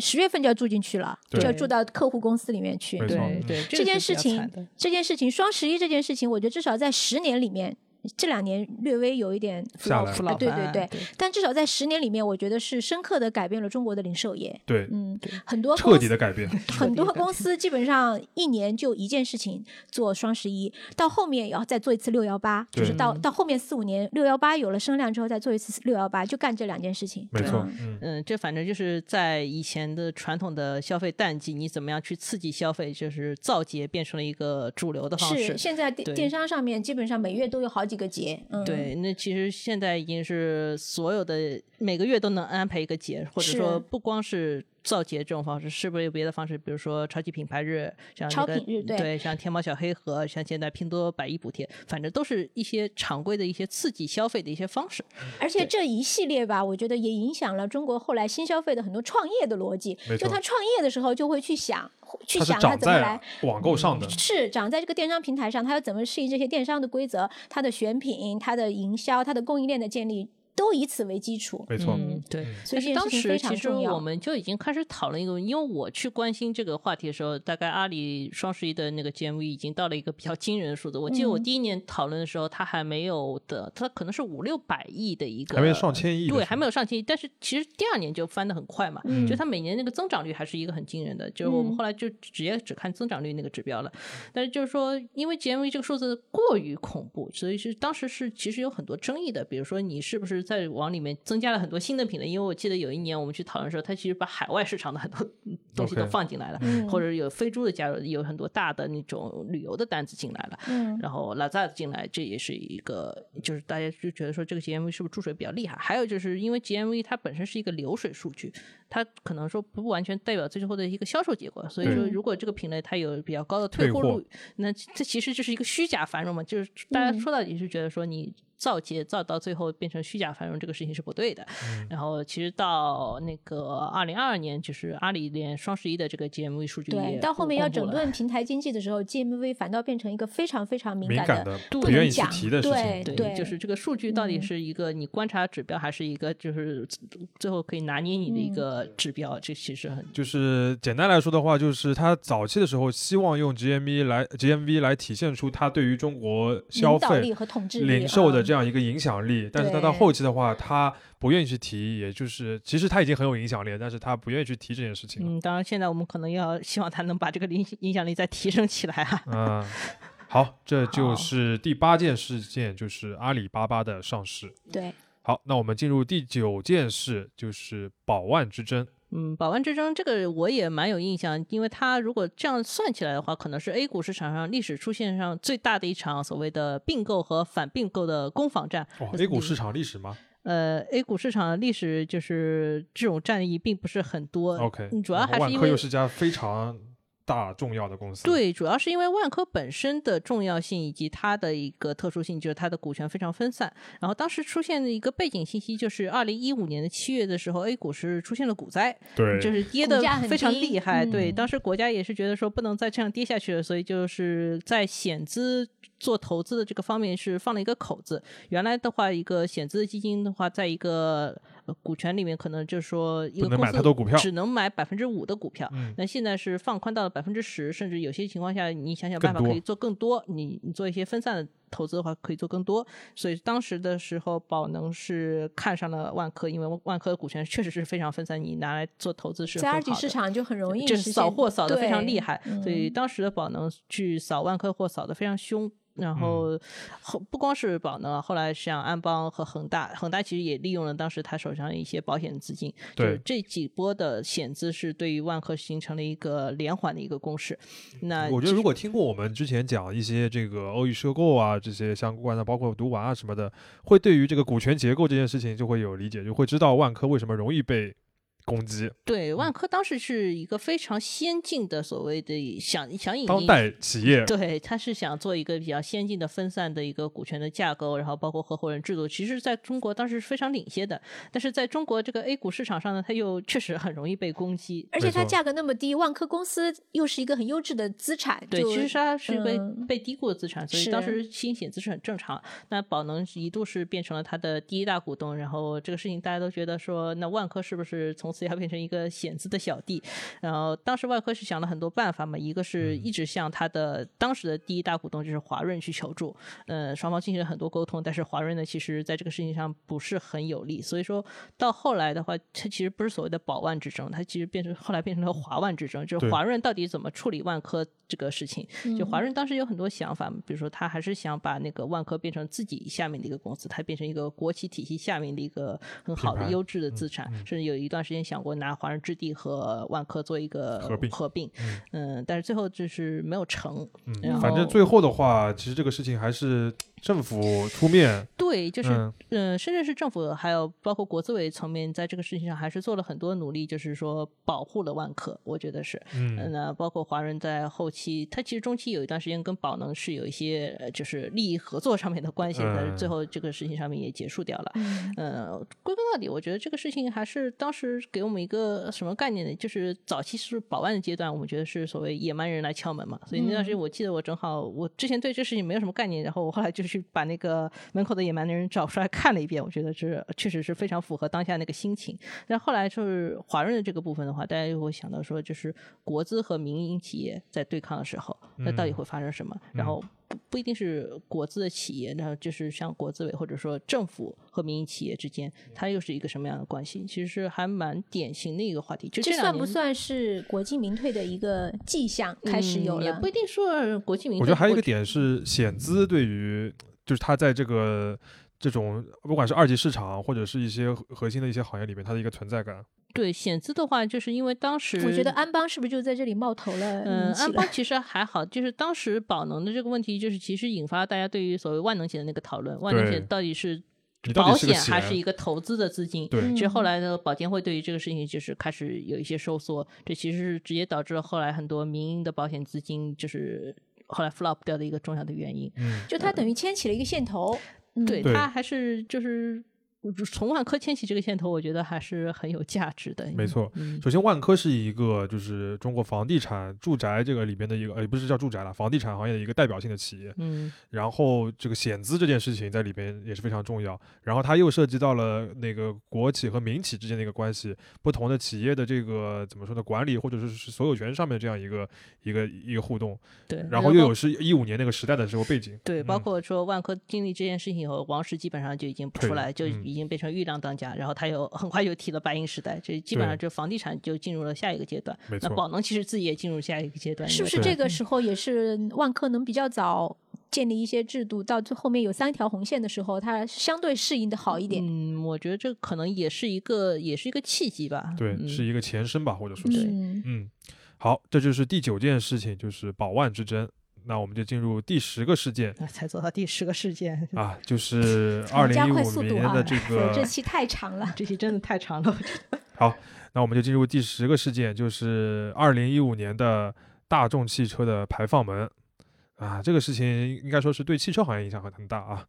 呃，它起因就是美国的当年这个国家环境保护局，它查获了说大众在美国生产的这个柴油车里边，它这个发动机长期的使用了一个作弊的软件，使得这个车能够通过污染物排放的一个检测。但是在实际的驾驶体验中呢，就是说它这个排放并不达标，排放就很多，这个污染物就很多。嗯然后这件事情就是，就人家就会指责你，一个是违反规定，一个是作弊嘛，有诚信上的问题，使得大众在全球召回了上千万辆的车，什么概念？一年都卖不了上千万辆。嗯啊、然后他赔偿了一百六十亿美元这样一个数额，股价没有大跌，然后整个高管管理层全都大换血，甚至有人被抓进去坐牢。在此之前的话，大众是刚刚坐上了全球汽车销量第一的一个宝座，它超过了丰田，是一个意气风发的状态。但是经此一役，它就是一直受没到有了沉重的打一直击。没缓过气。非非常沉重打击，到嗯现在可以说也没有完全的缓缓过来。呃，这是对大众这样一个公司的影响。嗯嗯，但是更深刻的影响的话，就是肯定是电推动动了电对动吧车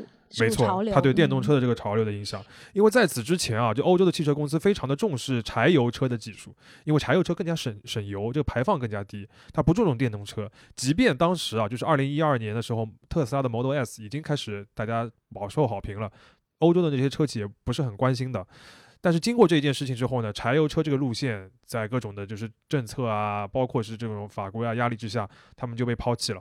啊，然后欧洲的车企，我觉得可以说是多少有点不得不的开始认真的对待电动车了。嗯，嗯，哎，那讲到这个点，我们就直接把后面那个对事情算也不说算是出特来斯。拉？哎，不是，算不算是这个马斯克的神助攻这件事情？呃，客就观上有点儿那意思，客观上，美国嗯的政府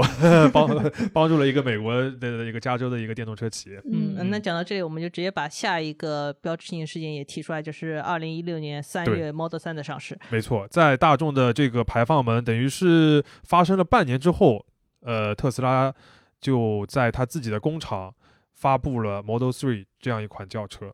呃，我它的重要性肯定是超过了它上一辆那个量产车 Model S 的，嗯可以说是目前特斯拉最重要的一款车，因为它实现了马斯克当初就是我从最高端逐渐走向大众的这样一个战略。如果 Model 3不成功的话，那它就是一个卖制造了一个非常高价的 fancy 的一个大玩具的一个有趣的公司而已。但它现在的话，就是汽车业最影响力最大的一个公司。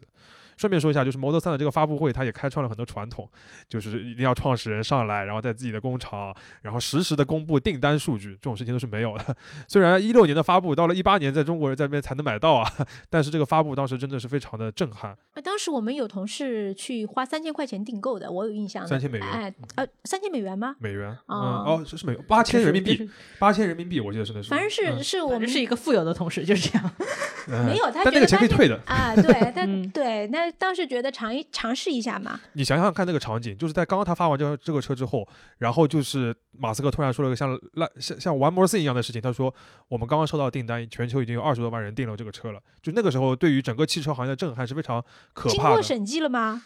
乔布斯，我对恨，呃，这件事情就是怎么说呢？就是说，呃，它体现了就是新时代车企对于这个数字化的这个要求嘛，它展现了一个嗯新的一个风、一个一一个风范。然后，当然 Model Three 这件事情为什么重要？就是它之后，呃，当然也经过了很长的这个所谓量产产的这产个能爬坡的过程哈，产能爬坡的这个过程。嗯过了这一关，Model Three 真的量产之后，特斯拉才实现了盈利，才实现了大规模的这个生产，实现了规模效应。呃，上那海工厂也很重要。对，然后之嗯后在上海工厂投产了 Model 3、Model Y 之后，特斯拉才能就是现在就是稳稳的站在这个全球这个市值最高的这个车企这个位置，然后是一个各个的领导地位。就 Model 3是一切的基础，等于是供应需求，就是它进行了一个正向的循环。没错，嗯，所以其实是在全球任何一个品类，是不是还是要靠一个普惠的产品比较能够对，打一开个杀市手级场的一个产品。是，嗯比亚迪加油！好，那这就是第十一个事件，就是 Model 3的一个上市。嗯，嗯好，第十二个事件就是，其实跟我们现在关系也很紧密的，就是二零一16六年年九月份。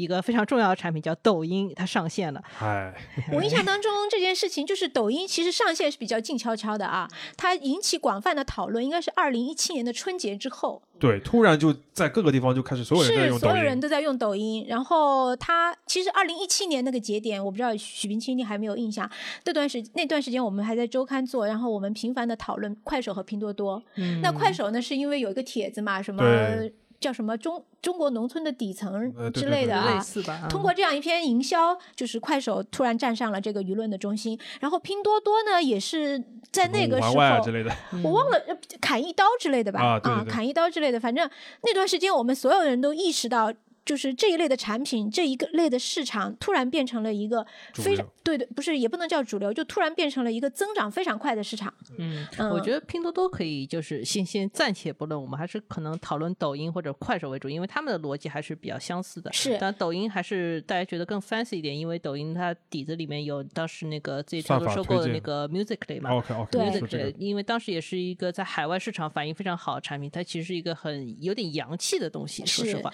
抖就是音其实是是洋气和土气的对攻，当时是。抖音呢，它是二零一六年上线的时候，应其该实已是经有很多短视频应用了。嗯，像素级的模仿了嗯 Musical.ly，对对嗯是然的后呢，就是有很多的某种程度上，我觉得有原原罪，然后他自己也也需要解决这个问题，所以二零一七年他把它收购了，对，对，收购了之后就就民 政就也收是了，反正之后就是一发而不可 收，是。抖音就基本上成为就是所谓短视频行业的一个代名词。嗯，然后其实抖音呢，就是抖音上面短视频的这个推信息流和这个推荐算法，它是从字节跳动就开始延续下字节来。嗯跳动是后面其实是从今日头从条今开啊始日从头今日条头条，对今日头因为条，我记得说当时错那了个封面报道是我去做的，当时还是今日头条为核心的一个嗯对想法，因为我们当时还比较了一些别的，就是还是做内容图文这种推送为主的，但是嗯很快其实这个市场就开始转向了像视频化这种转型反了。正从那个时候就开始，这个算法的推荐，什么滑啊滑啊滑啊，这个无限的这个这个内容的推送，就成为了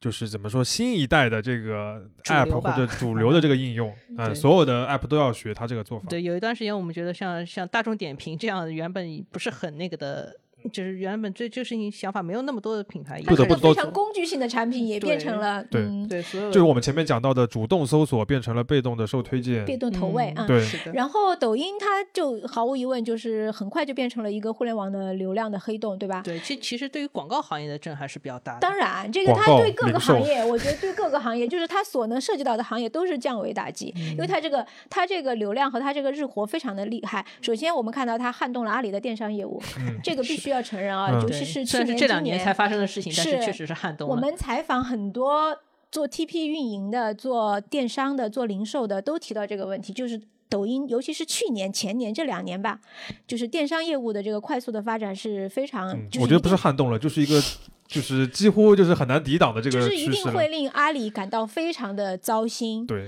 嗯，然后我们今最新的大家有就这两天的新闻吧，撼动开始又开始威胁美团叫的做美本团地的生到活。店的业务。对啊、这一块大家知道，就是你在抖音上刷一个视频，然后就说你去这个店吃东西，它可以给你一个优惠。对嗯啊、我其觉得实另一个很层多面行的业话都有了，对，啊，因为像之前有一段时间，我记得我们去做的时候，那个时候自己也已经开始做二手车业 务了。啊，当时对于二手车业务，大家也就觉得说，哦，好嗯像是一个很大的一个它新就的是挑基于战。这个流量，它做什么都会对令这个原先流量的的新核化的心一就个是东西所有的就是那那么那么多的人每天花会花那么那么多的时间在它这个上面。对，然后另一个层面就是它的全球，就是嗯 TikTok 这个东西，也是另一个层层层面的，就是对这个很多原来这个统治的这些 App 或者是应用的一个打击，而且主要都是巨头类的，你主要就是对 Facebook 对吧？对然后和 Google 旗下的各种平台吧，啊、都会都是一个巨大的打击。就是现在这个东西，就是对他们来说也是很恐惧的一个我事甚至情。发表一个暴论，就是原来西方世界可能还是有一段有一些人在 PC 时代的，在 TikTok 出现以后，这些人真的是加速进入到了移动互联网时对高代。高盛有一个最新的预测，就是到二零二五年，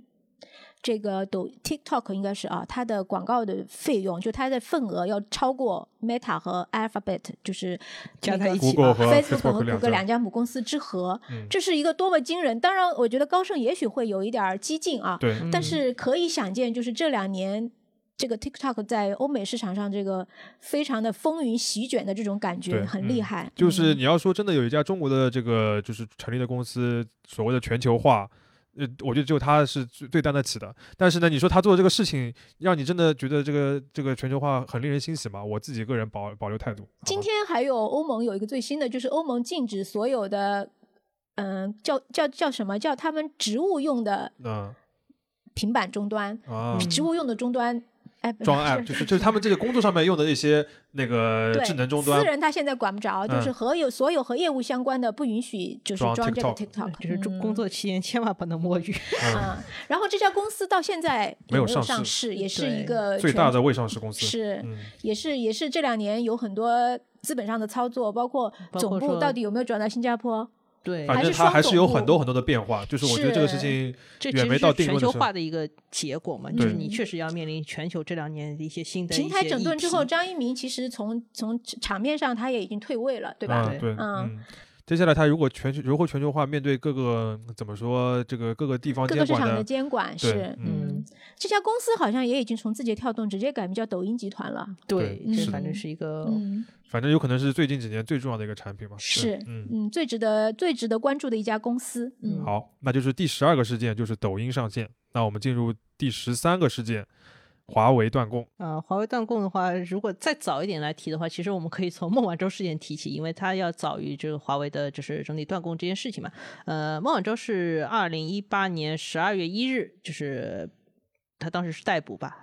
嗯在加拿大对被那个逮捕的，对然后是后来就是有一些开庭啊，然后包括说后来是判他要在家里面有一个对这个我们类就似不具经体展开了。对，我这们就不具体展开。嗯但其实它是一个比较明显的一个先导性事件嘛。然后其实是到华影响到华为自己的话，是要到二零一九年五月份，反正是在那个两年时间里面，华为的半导体业务经历了美国四次制裁，对基本上就是。到一个无无心心可可用对，因为当嗯时华为的话已经开始在做那个消费者业务这方面对嗯做的不错，尤其是手机。手机的话，它当时其实主打的跟其他品牌拉开明显差距，就是它用最高端的芯片，对它把这个算力啊，就是整个提处理上能去力提得很好。那它在处理能力基础上，我再去搭其他的那个硬件，比如说我们开常始用的威胁苹屏果啊了。嗯在屏国啊内市摄场像已头啊经有之类威的胁苹果了，对，嗯而且是华为的话，大家还是觉得说它是一个国产品牌。当时已经有一些所谓国产品牌和那个全球品牌一些讨论的嗯，哼所以说华为还是能从里面吃到一些就所谓份额的红利。但是它因为没有芯片可用的话，这其实对它手机业务受到很大的影响。对因为我们看华为为什么这两年开始去做像什么智能家居，呃，就是智能做各种车各种各样的屏车啊。车的系统哈，对，还有就智是能为什么去做电动车，其实还是跟这个事情上有一定关系的。没错，基本上就是对华为这间公司这家公司来说，是改变了它一个业务的一个一个方向方向。嗯，呃，对于我们整个商业世界的话，影响就是说，卡脖子这个词开始就是大家越来越熟悉了。对，大家真嗯正发现就是真的卡住了脖子。嗯，包括半导体这个行行业受到了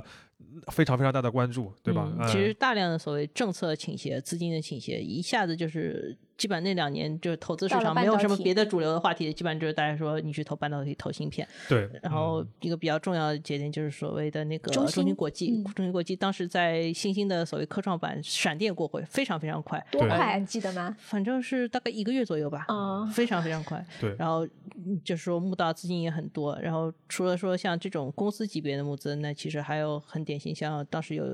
比较基重金要的嗯国家大基金，嗯国家大基金芯片产业这个国家大基金是一两两期吧，一期加二期总共超过三千亿元，嗯当时是投很多。当时觉得可以投很多重要的，就是或者说前沿的一些做半导体的一些公司，嗯现在大家也知道是个什么情况， 嗯，嗯，这件事情也我觉得还有一引个发了全球化的讨论，对，是吧？从第那三时候个点开的始嗯话，就是这个全球化这个问题，对呃，脱钩这个词可能大家会越来越听到，是对嗯，这个我觉得我们也不必就是多说，大家就体就是体会都非常多，就而且这个事情到现在还没有怎么说呢，有一个。呃，怎么说？我我觉得还会继续发展下去，对是一个没什大么家结论对每个人都会有很深远影响的一件事情，好吧？它嗯是一个标志的一个节点，我们可以这么认为。好，这就是第十三个事件，第十四个事件，呃，我们来先讲一下蚂蚁金服吧。好吧啊好嗯呀，嗯，第十四个事件就是蚂蚁金服的上市受阻。嗯，这个其实我们前面在谈阿里的时候已经谈到了一点，因为它是支付宝事件后面的一个延伸。因为对阿里的话还是它在里支面付宝的，上市不是包不包括支付宝这个业务的？嗯剥就是离完出来全的不包括嗯支付宝，因为它当时对于支付宝已经有很多新的想象，不，它不光是一个所谓的支付工具，它其实后面叠加了金很多融传统的金融的业务，比如说对网上银行的业务，对然后比如说个人征信的业务，比如说货币基金的买卖，就它其实变成了一个 all 嗯金 in 融集 one 的一团个金融集团。全牌照，对他嗯当时对这个东西设想是非常好，所以说也是希望做一个整体的上市嘛。嗯，二零二零年八月份是同时向港交所和科创板递交了招股书，当时那个招股书大家一看就觉得非常震撼，就是怎么会有这样的东西出现，对吧？就是一个从未出现过的金融机构。对的， 嗯但但是那个二零二零年下半年，就是在它要这个蚂蚁金服要上市之前，对吧？嗯我觉得那个就是全网真的狂欢，是，我觉得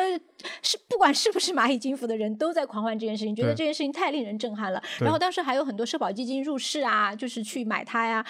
就是入股啊，就不是入市啊，就是是社保基金入就股当蚂蚁时金是服，是就是基石投资者表现是非常非常好的，就对嗯基本上这个他当时定的那个募资目标是三百七十亿美元，非常大一个数字，但其实三是百七十亿美美元元哦，美元啊，但这个数字其实是很快就被完成了，而且当时大家基本上觉得就是说散户没有任何可能性，对嗯，但是你如果幸运的抽中的话，那你可能是赚大钱的一个人， 对，结果后面的事情大家都知道呃，这一个是非常戏剧性、突然的一个叫停，是的，就是十一月份这个事情就是临门一脚吧，就基本上就给停下来，然后之后的话就进入了一个是漫长的一个监管整改期，嗯一这个件阶事段。情，我觉得分水岭的意义非常非常重。对这个我嗯们就是大家都可以体会到啊，对，当时不光是蚂蚁金服，其实阿里巴巴本体也是遭到所谓的反垄断调查嘛。当嗯时是到二零二一年的四月份，是出了一个一百八十亿元的一个罚罚单，款嗯对当时也是很震撼的一个数字。对嗯，蚂蚁的话，本身的这个整改的话，还是希望就是它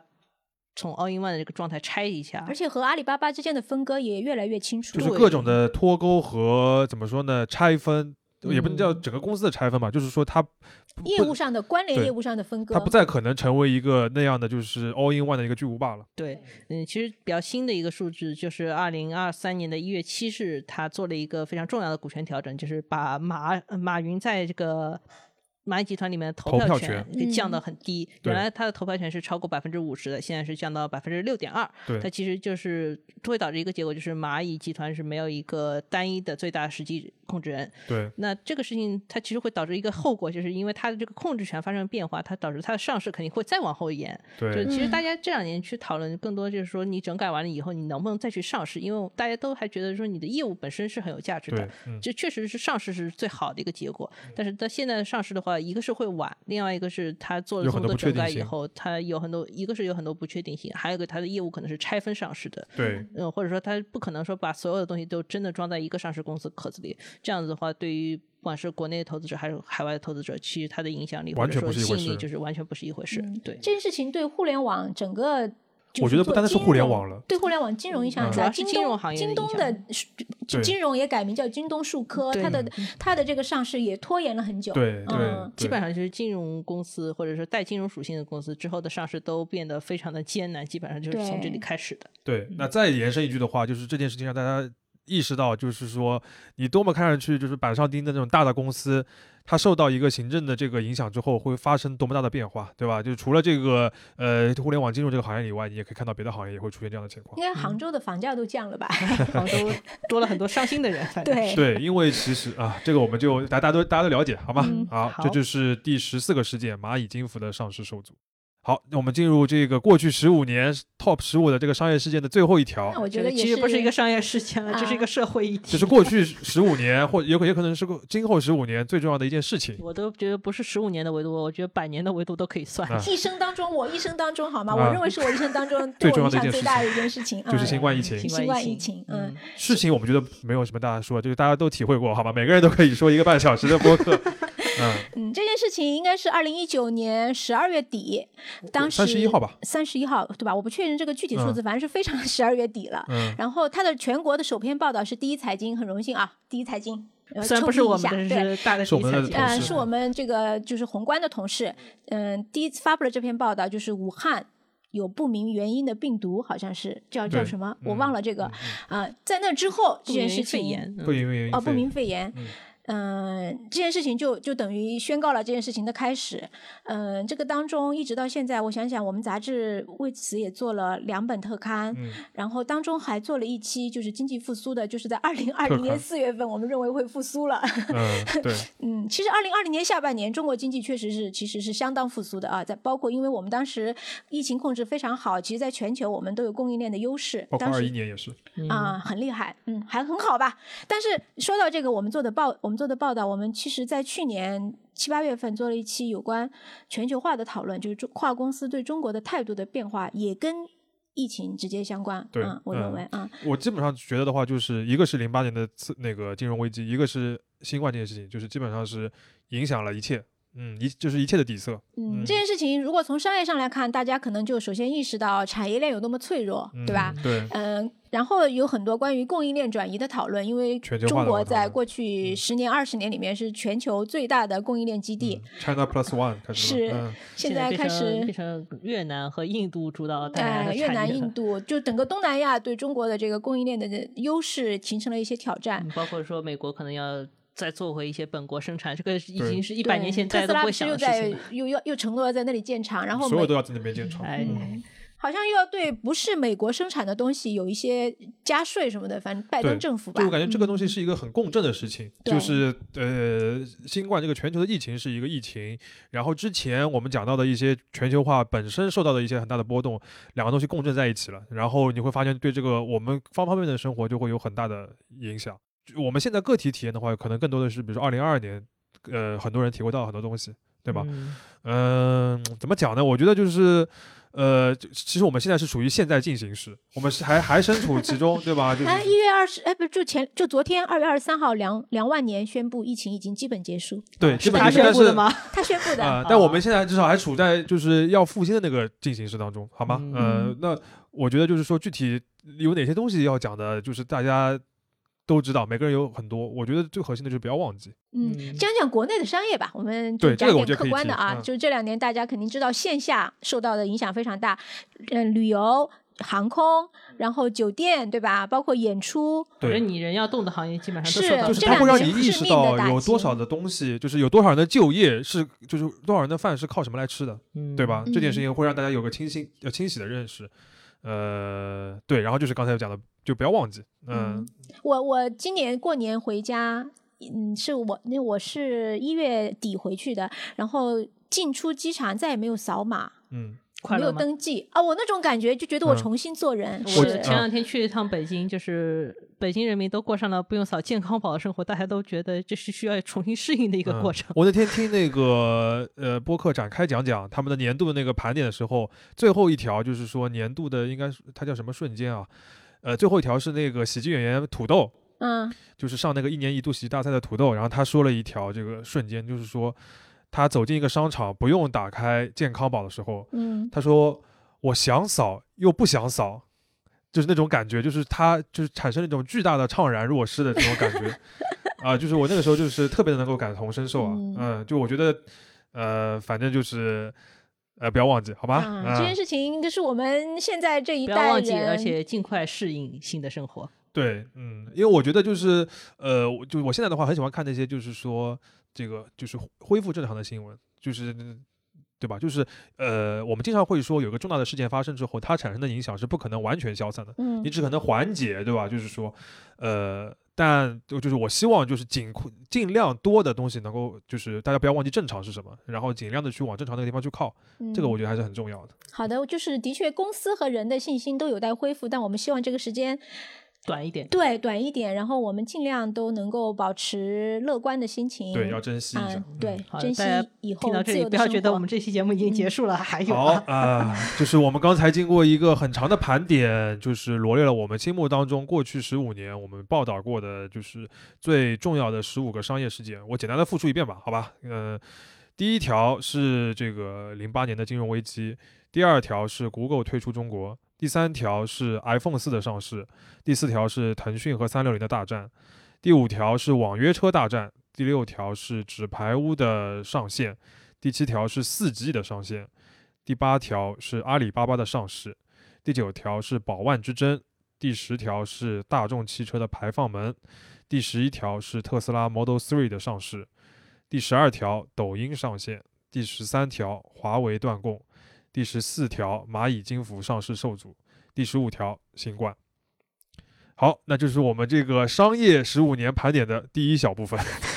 这这个这个期真的小部好分比较长大啊， 我哇们尽量这个把下面两个部分走得快一点。 好，那第二个这个关于商业十五年史的一个盘点呢，就是我们会来讲一些呃从中国市场淡出的一些商业名词，比较多的是一些公司啊。主要是公司，嗯、对，这个呃淡出呢，有一些是就是真的已经消失的公司，还有它一不些做就了是可能是在退出中中国了嗯对，在中国人视野里面，就是它不那么重要了，或者对它退出了中国业务的这些公司。一般来说都是过去比较有名，现在不那么有不那么有名，有这个这样的过程嗯。我觉得有些公司可能大家也不是很熟悉，我们反正我们先报一报。好的，我们报一些菜名啊，嗯，岳老师来 吧。嗯、比如说最开始的像人人网、开心网、饭否、ofo、范某否是王兴的前创 业，嗯，对，对，还有一些更古早，像凡客，凡客就真的很早了。但是其实凡客现在还还挂着的啊还有这个嗯牌子，对对对，那嗯轻一点像每日优先，对吧？易到或者乐视，乐视主要是体育部分啊，嗯，然后嗯像虾米，然后这两年闹得比较火的像永乐或者国美、安邦，安 邦、国美还在呢，安邦，感觉这里啊是一个异类啊，这还比较典型，像土豆、天涯、赶集。嗯，这些可能是国内的品牌，我们再讲一些国外的品牌，比如说呃，高老师非常喜欢的贝纳通，你为什么会喜欢贝纳通啊？我不是喜欢贝纳通，就是这个。嗯，就是我是有印象的，因为我比你们老嘛。 在在这一轮快时尚进入中国之前，就是二零零六年 Zara 进来之前，贝纳通算是风格非常鲜明的一个国外的这种 OK，嗯呃年轻的服饰品牌但。反正这嗯里再面报一就些名字是吧对，嗯反正这里那个消失的快时尚品牌非常多，也许海外里面像贝纳通算一个，那像 Topshop，然后玛莎其实有点相关性嘛，玛莎百货，玛莎百货在里面。嗯嗯然后，Forever Forever Twenty One 嗯，那除了这这些零售行业的，你有些像那个我们前面领提到英谷歌，谷 Airbnb 歌对吧？谷谷歌歌退出对中国，然后嗯 Tesco，然后还有亚马逊，就这些主要是退出中国市场的一些公司吧。嗯对。大致就是这些。有一些是非常明星的啊，你就就我觉得就关注度很高的，你比如说 Airbnb，哎嗯是比如吧每日优先关注度也很高。嗯啊 l i n k i 啊对这种，嗯对，都是一度就是说是我们比呃各个行业里面关注的一个焦点。那他反正要么是离开，要么就是他本身就就是就是弱了，示威了，嗯都会还好有意一思类是通过把它卖给本土的业务，我们前面提到 Uber 中国啊啊， ，Uber 中国包括 WeWork 把它卖给了 WeWork 智信，嗯对对吧？对，然后还有有一些是合并嘛，比如说 ofo、摩拜，对。啊对，嗯，还摩拜是一个合有并的，还嗯有，我们今天上午还在聊的这个宝尊收购了 Gap Gap 的中国的业嗯务，，但这个对品吧牌还会在，对吧？是这个品品牌牌在还会在，但它嗯其实已经变成一家彻底的中资公司了，对，嗯或者说他从大家心目中就已经消啊失。这一类的公司，你这样一说，我又想到麦当劳、肯德基。月月姐，你讲讲。呃，这这不能算退出中它只国，不是算换我了没一有说个对，对我不说它退出，就是它其实也它没有的飞到大家都对他印象很深刻，vivo 五十是好吧？吧，算我多说了。嗯好的好，那我们刚刚报了这些菜名呢，就是不可能每个都讲了啊，嗯我们就抓紧时间，真呃，的挑其中的几个来简单的说说两句。这随 简便讲单，两必句，须非常对简单了，嗯太来不及了。嗯，好，好的第一个就是亚马逊，嗯、亚马逊的话，你要追溯的话，它可以追溯到一九九九年中国内地一家公司叫卓越网。对大家当年买书就是要么去卓越买，要么去当当买。其实到二零零四年，亚马逊是通过收购卓越来进入到中国市场的。嗯最初就叫卓越亚马逊。，对，有嗯有很长一段时间都叫卓越亚马逊。嗯，然后他是在二零一九年突然提出来说要把。就是说，大陆的这部分对内的电商市场关掉，但是它保留一些，就是说对外海业务外，比如说你可以是海外购的这部分业务还是保留着的。然后到二零二二年六月呢，又提出来要把 Kindle 这个业务给嗯停掉。但是目前亚马逊在中国依然保留了几个业务，比如说海外购，比如说全球开店，就是 To B 的这个业务，还有包括广告、物流、云，还有一些智能硬件都还是运营着的，所以它不能说完全的就那个从我们这里就 fade out 了。反正我们有有些话题在之前讲 Kindle 那期已经讲过了，就是亚马逊在中国的话，确实是面临一个很强的水土不服，而且它的市场占有率很长时间没有办法持续提高的一个结果。嗯，我觉得这属于亚蛮马逊典属于型一的个非常典型的，就嗯是一个海外的巨头的公司，或者是一个做的很好明星公司，它进入到中国市场来会遇到的一个问题。对，一个本土就是所化谓的一个本魔土咒化。的问题，就海外海外的这个运营和本土的这个竞争之间到底刚是怎么好平衡？它的这个领域中国太强了，内地。对嗯非常非常强，对正好遇到中国人的强项。嗯，嗯，好，那第二个我们稍微讲讲的这个名字就是锤子，呃，锤子就是没有哎，想到，啊刚才 没报嘛？对，没有报，但是 就是嗯他确实也也也也 somehow 就是 fade out 了。那就而且没有想到，二零二三年还能再听到有人讨论锤子，我也觉得很神奇、啊。啊，就就是一度是一个怎么说，智能手机里边非常大家会关注、让人比较眼前一亮的一个创业品牌。对陆我浩老师上我们周刊的封面都好几次呢。 对，我觉对得锤子本身它过去的这个成功。最核心就是因为它保持一直保持很强的一个关注度，不光是那个它，比如说罗永浩个人品牌，它它就是上确实是非常强，以至于它不做锤子以后，它依然是一个非常强嗯的一我个企业家、认为主要靠他的个人品牌吧。对，嗯那他个人品牌的也吸引来了说非常忠实的粉丝，那粉丝和这个品牌之间有一些互相叠加的一个效应。嗯，但我觉得其实大家应该更早就意识到，就是说虽然锤子影响力这么厚，或者说或者说它的品牌效应这么强，但是它还是没有办法颠覆就是主流的手机品牌这件事情。对，因为这其实手机毕竟还是一个怎么说，非常依靠大规模生产能力，一一个些供应链能力，供应对链的一它个其实确实是在这个供应链能力方面确嗯实不够好。其实它最好的结果也就是变成另一个一加，但它对其实也连一加的水平都没有达到。一加其实已经是一个很好的结果了嘛。没错。但但是我觉得罗永浩还是带给我们一些正能量吧，就是带给理我们想很主多义，快乐对吧吧？我只觉得能理这样想主义这件事情还是很珍贵的。对，嗯嗯。第三个的话，一个已经淡出的名字就是 OFO。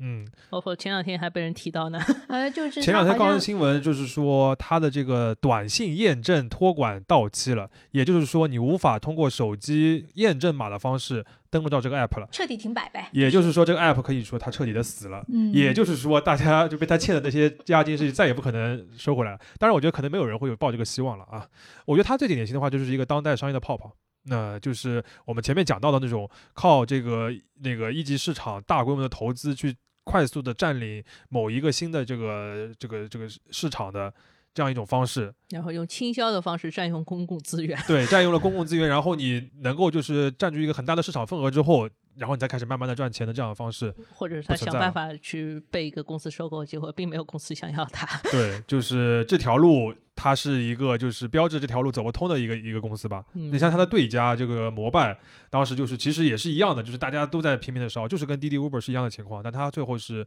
那个卖身给美团，然后投资人抽身而出，能够拿到一定的收益的。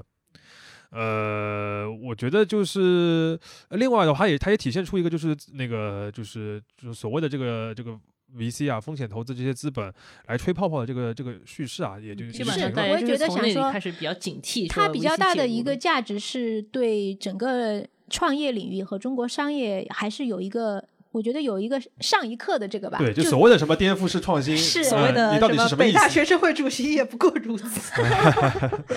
嗯，对，我好觉得这个是一个很标志性的一个这种事情。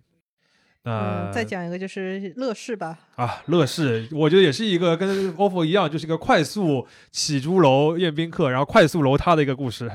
呃，就我觉得它具体的就不用复述了啊。呃，现在会我我，但我自己想说的是，现在还会很很多人会，比如说怀念贾跃亭，觉得他有很多可取之处。有呃吗？是大家发现乐视这个公司不卷以后，大家还觉得乐视这个公司挺对好的。我觉得这个东西分两部分看。第一的话，就是排除掉汽车，其实当时乐视在很多方面确实有很多创新之处，尤其它的内容，呃，它的内容就是软件和硬件的这个结合，所谓的生态，呃，你其实可以在一些新别的一些公司上面看到一些影子，对对吗小？米，对吧？对小小现在米还在做的就是这条事情。对他做的就是这套事情，呃，但是呃，第二第二点的话，就是说他一旦开始做汽车这件事情之后，他其实出现很大的问题。呃，那我觉得这个被就是你可以说就是如果没有汽车，它有可能很好，但我觉得这个是他的公司治理的一个必然，就是所谓的蒙眼狂奔是一个对于投资人、对于你的用户极其不负责任，包括你的商业合作伙伴极其不负责任的一个结果。呃，我这边明确的要说，呃，乐视及其创始人他之所以现在失势，是因为他们在商业上失信，然后这个资金链断裂，呃，最后他们这个公司倒了，而不是说他没有什么赶上一个好时候啊之类的，是他们自己的问题，好吗？然后他们也对很多的他的商业合作伙伴产生了很大的影响，呃，我觉得这个是必须要大家要明确的。包括我个人会觉得，现在没有任何必要去关注他那个 FF 那个公司了，啊、这个其实是一个我觉得是一个呃非常值得去吸取经验教训的这样一个名词吧。嗯，最后再讲一个，就是我觉得现在很多人都已经不知道的公司叫盛大，盛大，盛大其实我觉得也有可能很多现在的朋友都不太了解了啊。就啊毕因竟为它现在这个游戏也不是主流了，它现在好像是一个脑科学公司。啊，对，它其实一度就是在二十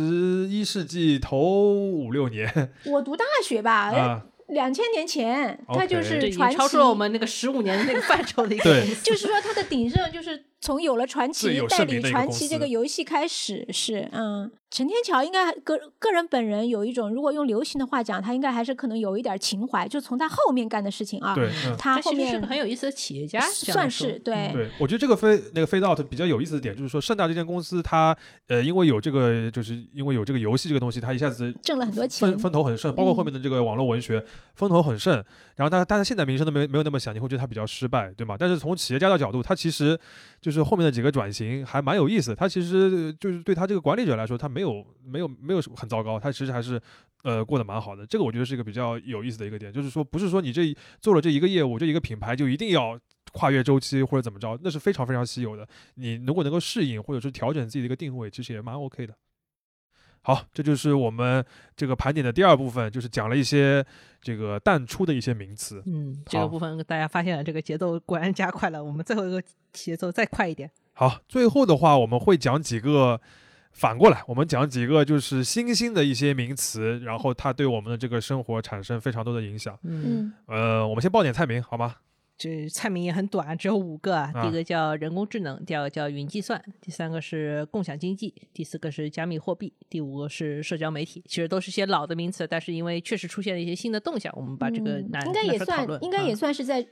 这这十五年里面 吧。对，我觉得基本上就是大家听了就知道它为什么重要哎的那一些听词都。很重要，对吧？对，好嗯我先来吧，我讲一个和我们自己行业密切相关的，就是这个社交媒体。嗯，嗯，现在大家说这个词的时候，简直就是脱口而出、随口而出了，对吧？就是可以想一想，但是到底什么叫社社交媒体？我昨天还去特特意查了一下，就是它的核心应该就是说用户生产内容，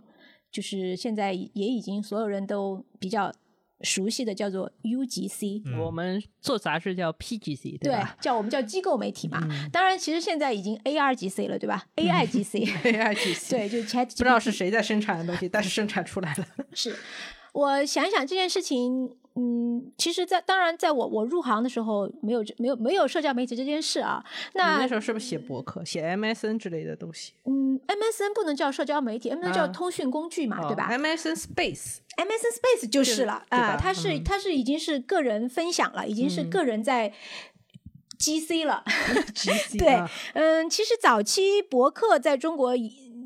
就是当时有网络话语权的那帮人里面是相当流行的，包括罗永浩，其实他的这个牛博网也是为他积累了一大批这个网络资源的。嗯呃，我们当年都是写博客的人，就是有一个博客大巴、博客 中国，啊，嗯不提了 对不提了，好吧？不提了，不提太老了，嗯这对不在十五年范畴里。那个时候没有人把他们叫做社交媒体，只能嗯叫做一个、一个就叫网络博客。但是二零零七年算是一个节点，因为二零零六年就一年之前，Twitter 成立了。对，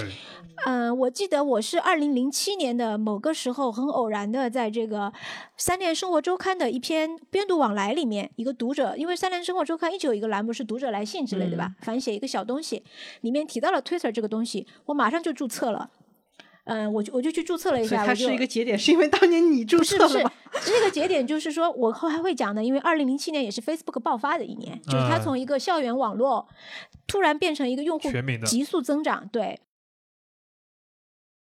然后后来就是微博了嘛，对，其我实们微二博零其零实九是个中年国微博 Twitter 上嘛线了。嗯，嗯，其实饭否和人人网、人人网、开心网的时间差不多都是在二零一零年前嗯后吧。前后吧，那嗯个是一个 Facebook 就是盈利的那个，对对对对那种感觉嗯就基本上要么是走 Facebook 那条路，就是人人网、开心网那条路，要么就是走 Twitter 那条路，就是微饭博否和微 博。嗯是当年微博是有很多微博 的啊，新浪微博是微博中的一个，哎 呦，我知道，知道什么网易微 博、搜狐微博、对，啊， 还腾讯微博，腾讯对吧微博，对，啊后面对就直接只只有只有新浪微博活下来了。嗯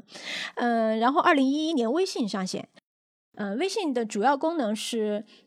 即时通讯，即时通讯，但是朋友圈就是也基本上是一部就是改变了一些嗯、呃原有的社交媒体的生态。它是虽然说是相对微博，它是比较封闭的，但是它这个巨大的这个日活和装机量还是就改变是很大，对对对。好，然后这件事情我觉得另外最大的啊，就是我们。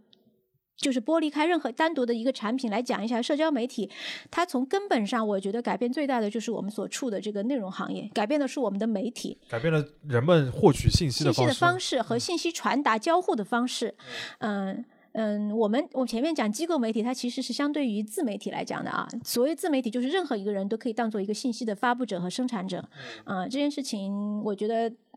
对他的这个研究其实很多了，啊，就是对我呃们、对我们我们自己对他的感受是非常非常深刻的。嗯、另外呢，它就是也改变了营销行业吧，嗯、嗯，改变了零售业。我们前面讲，嗯、直播嘛，嗯，直播算是最表象的了。我觉嗯得改变了零售业，因为零售业现在就是因为以前零售业它其实是离消费者比较远，离、嗯离它的用户比较远的，嗯现在它基本上是可以非常近身的过跟去是它单的。向的，现在是交互的，对，跟嗯它的消费者直接交流。好，还有一个最最我觉得影值响得很一大的说事的情是， 改变了政治。嗯啊，我们知道，在美国特朗普大选的时候，嗯，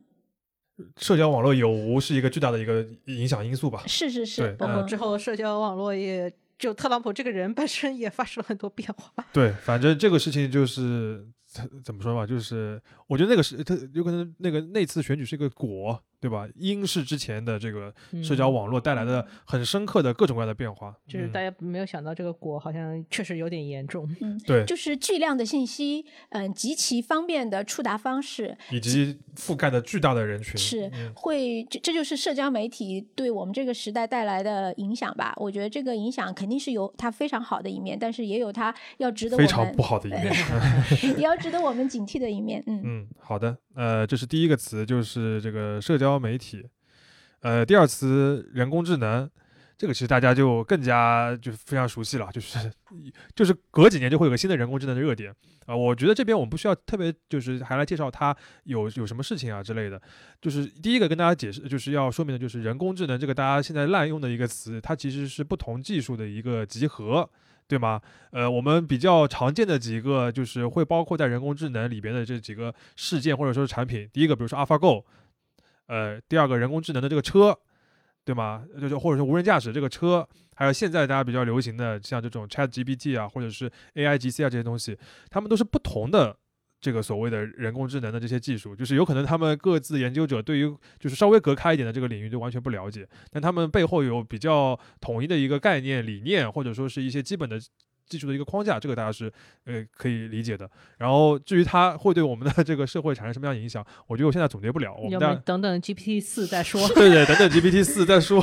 呃，对，就是呃，反正最近大家可以去看很多的那个内容生产吧。就是呃，我觉得核心的一点就是说，这个东西只你只有接受和适应。就对于我们身处这个时代的人来说，就它已经是滚滚大 潮，对，嗯呃，就是就是跟社交媒体一样的，就是你可以说不喜欢，或者是说那个就是反对它当中的一些产生的影响，但是你只有去接受适应这个东西它，它没办法以个体的一个意志来转移了。 好，我讲第三个就是云计算。云计算可能跟我们的就是人的关系稍微弱一点，它对公司的影响可能会更大一点。对，因为现在的话，你如果是看几个比较重要的公司，Google、亚马逊、微软微软，其实都是已经是靠云基赚钱的。 对，完全是靠云赚钱，尤其是微软啊，其实是很成功的。原来它是一个做软软件件的或者那个操作系统的公司，它现在也是一个很好的一个云计算的公司了。这其实是很重要。那国内也有同样的问题，就是阿里巴巴其实在二零零八年嗯，之前，它其实就已经开始讨论说能不能用云计算来解决它当时业务上的一些问题，主要就是双十一这个弹性的计算量太这个大了峰一个值问题啊，对一，下子涌进来了。嗯对，然后其实，在二零一零年，我记得我那时候已还在读书，那时候已经开始提所谓的去 IOE，就是当对时也有一些嗯所谓的国产地带的概念，但是嗯主要还是想把这个东西嗯，变得去更弹 LE 这性件事情啊、呃其实因为是属于离读者特别远，它其实是也是过去，我觉得是这个过代去表性十五年有里点面代表性的一个非事常情重要的一件它的事情。产值会非 常大。 对嗯，那反正是不光是当时去 LE 的话，其实是一个比较先锋的事情，但是这两年因为疫情的原因，就是大家确实意识到说有很多远程的这种需求，或者说有这个数字化改革的一些明确的动力，就是我确实一定要做这个事情了。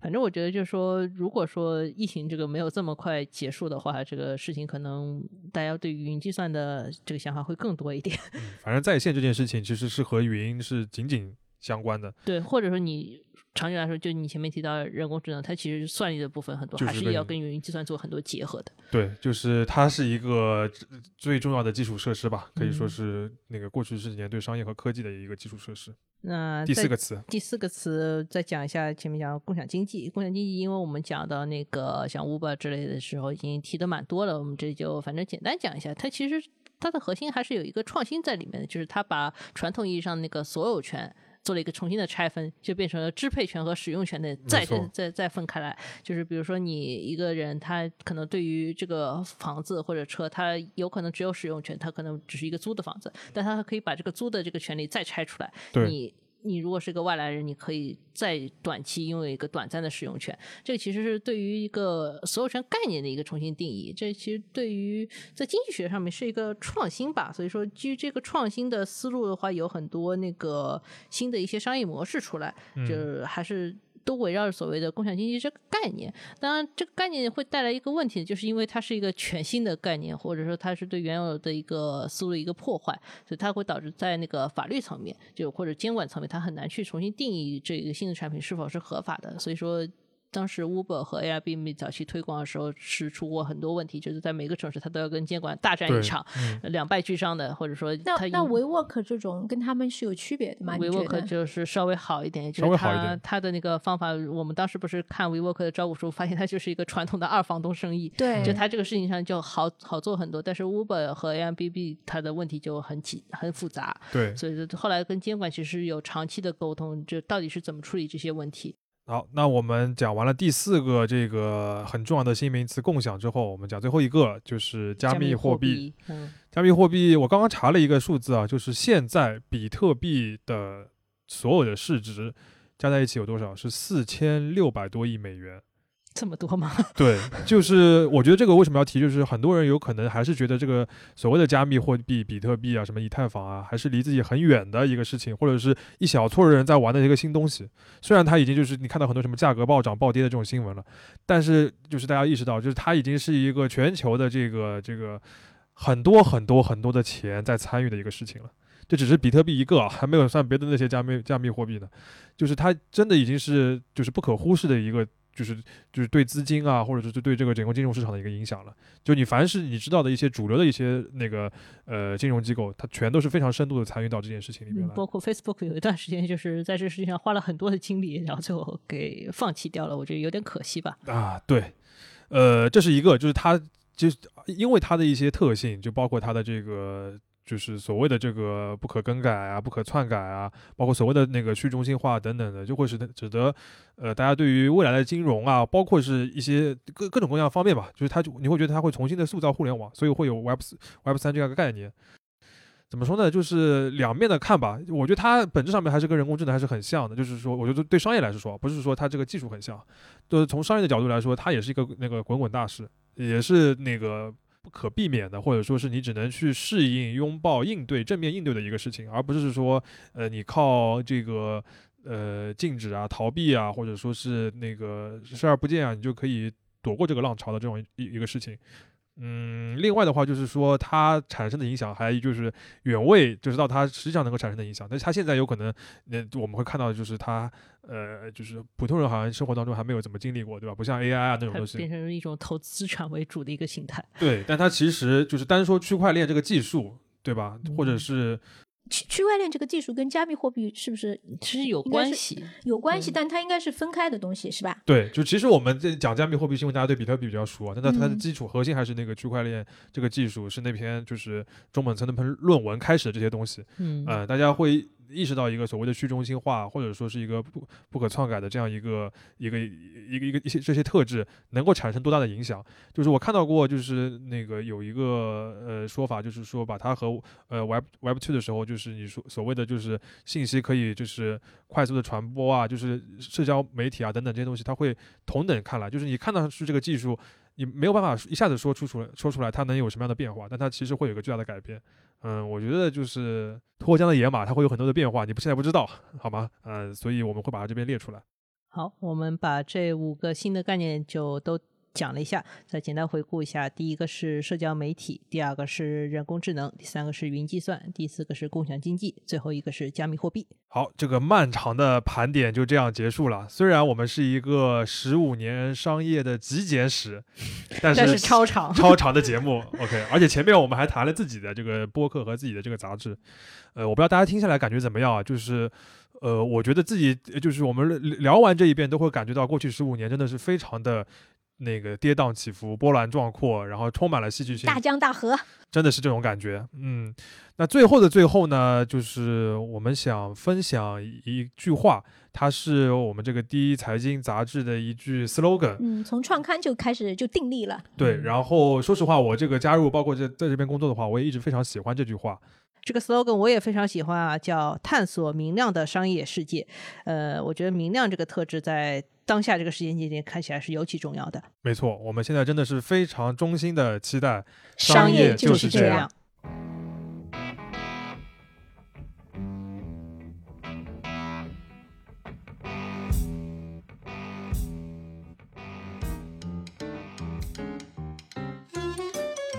OK，那开始了啊！好，指令一下啊。我、哦靠，今天好困。那你要不要喝一口晚上没有睡吗？平价特制冰凝 液？不要，这个就够了。今天我们录《商业就是这样》那个琳娜贝尔的话题嗯，这期标题蛮好，就直接用这个吧，啊。好的，不用再想了。嗯，好，哎，指令一下啊。嗯，妈的，居然有人说我声音平缓，让人睡 着，气死我了！吼死他，哎烦死了。开始啊，嗯确认一下啊，嗯，嗯，大家好，我是江文杰，我是冰清。今天我们录《商业就是这样》上海大众成立的话题你忘记说施密特是谁？啊、重要吗？不重要。啊，好的，啊施密特不重要。上海大众汽车有限公司现在叫呃上汽大你众确定这是中国最早的吗？之一，啊，你说之一了吗？我说之一啊，啊嗯那好再像来一没遍，有，没说吗？不太确定你有没有好说好，过再来一遍啊，嗯，呃， 算了，这句不不要了，这句不要了，然有 后点紧张。对好的，然后第七条，要么就直接你来了。好嗯，啊，我重新来吧，我重新来吧，就我来说吧。嗯嗯，他是负责宝马的整个供应链体系的我问问一句，未未来德是一个中国人还是个德国人？ 德国人，但他那个德文名字念都念不出来。 好的，啊，这句这句不用剪进去。啊，对，嗯， 啊，那我下下重新来一遍，就任何电动车国啊，就是任何国内的电动厂商啊，重新来一遍啊。等他过去。呃，那个洒水车的声音啊，我们稍微等一下。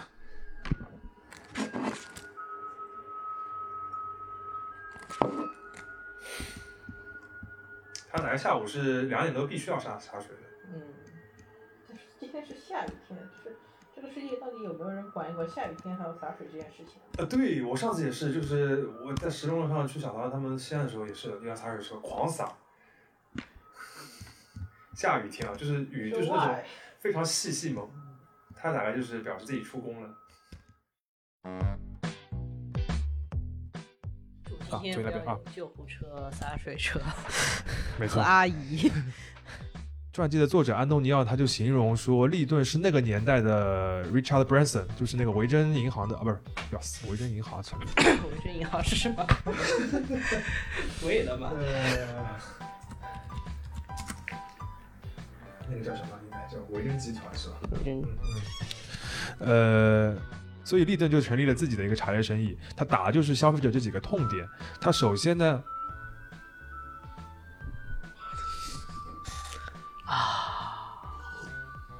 等个分钟。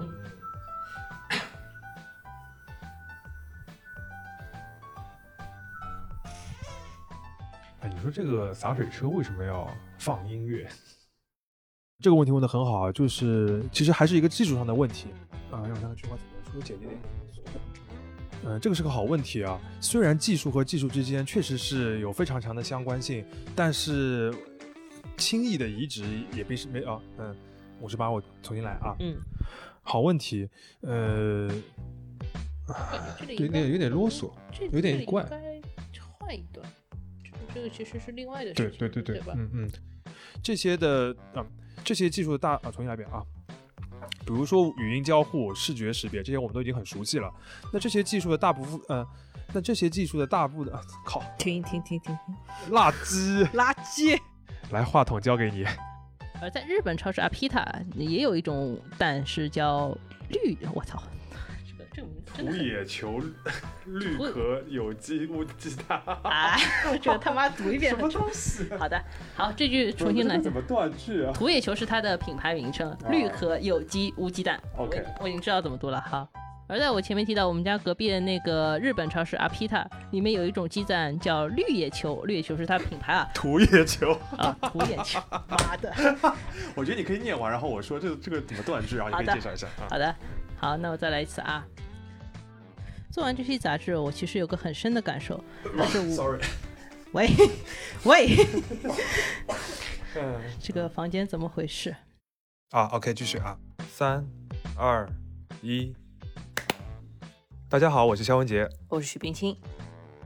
这期呢，这期人啊操，啊，sorry，嗯零八条么你来，啊嗯，或者是八九都是我来，然后十你来。哎，稍等一下，我们家猫进来了。啊，好的。啊，我听到了。啊，很大声的招呼，但是我要把它送出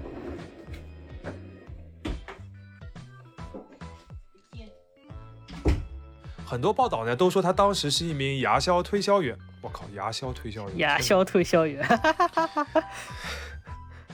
记得把这条写到年底的彩蛋里。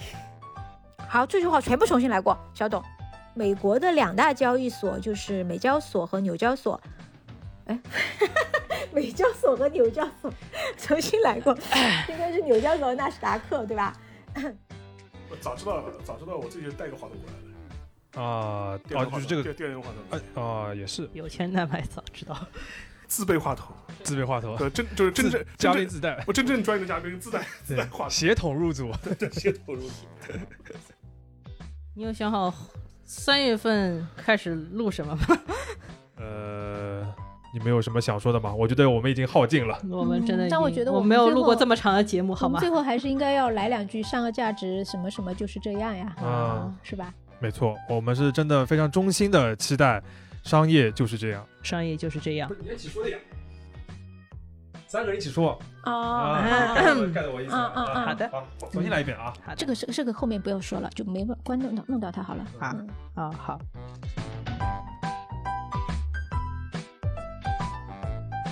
大家好，我是《商业就是这样》负责后期制作与运营的董思哲。因为是做后期，平时很少在节目里出声。呃，今天很开心可以利用百期特别节目的机会和听友们做些交流。既然有这个和大家沟通的机会，嗯，我就还是想解释一些平时和听友们沟通的时候经常会遇到的问题。因为我们有一个微信账号嘛，就叫“商业就是这样”，一个同名的微信账号。这个账号平时是我在使用，所以每天会有很多人来加微信，大家经常会问到一些共同的问题。嗯，第一个问题还是关于 show notes 的。呃，其实这期节目的一开始，几位主播有解释什么是 show notes，它大概有什么功能，以及为什么我们没有用一个中文名称去叫它。嗯，不过最近和大家交流的时候，发现还是会遇到一些其他的问题，比如有很多听友反馈不知道在哪里看，或者是会跟一些音频平台他们的自动识别声音，然后转写成文字的这个功能给混淆。其实 Show Notes 的主要功能，一方面是对于当期内容的概括，另一方面就是补充当期节目内容的一些材料、一些知识点，把它们作为延伸阅读放在 Show Notes 里边，供大家拓展阅读。呃，此外就是一些基础信息，比如当期节目的制作人员名单之类的。那有些听友觉得找不见 show notes 在哪里，呃，这个可能是因为在不同的收听平台，它的位置确实不太一样。那我就拿自己的手机来举个例子吧，我用的是 iPhone 十二，然后现在的系统是 iOS 十六点一，在大家用的比较多的这个小宇宙 APP，show notes 还是比较好找的，就是每期节目的播放页面的左下角，点进去那个字母 i 的那个形状就可以了。然后如果是在节目列表的页面，直接点当期的标题或者是下面的节目简介的一个文字节选的这个区域就可以。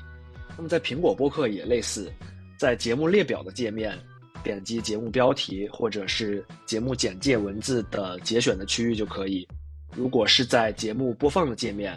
直接向下滑动，滑动到这个单集简介就可以。在网易云音乐呢，就是直接在节目播放列表的界面向下滑，滑一下就可以看到一个叫详情的区域，这个区域就是 show notes。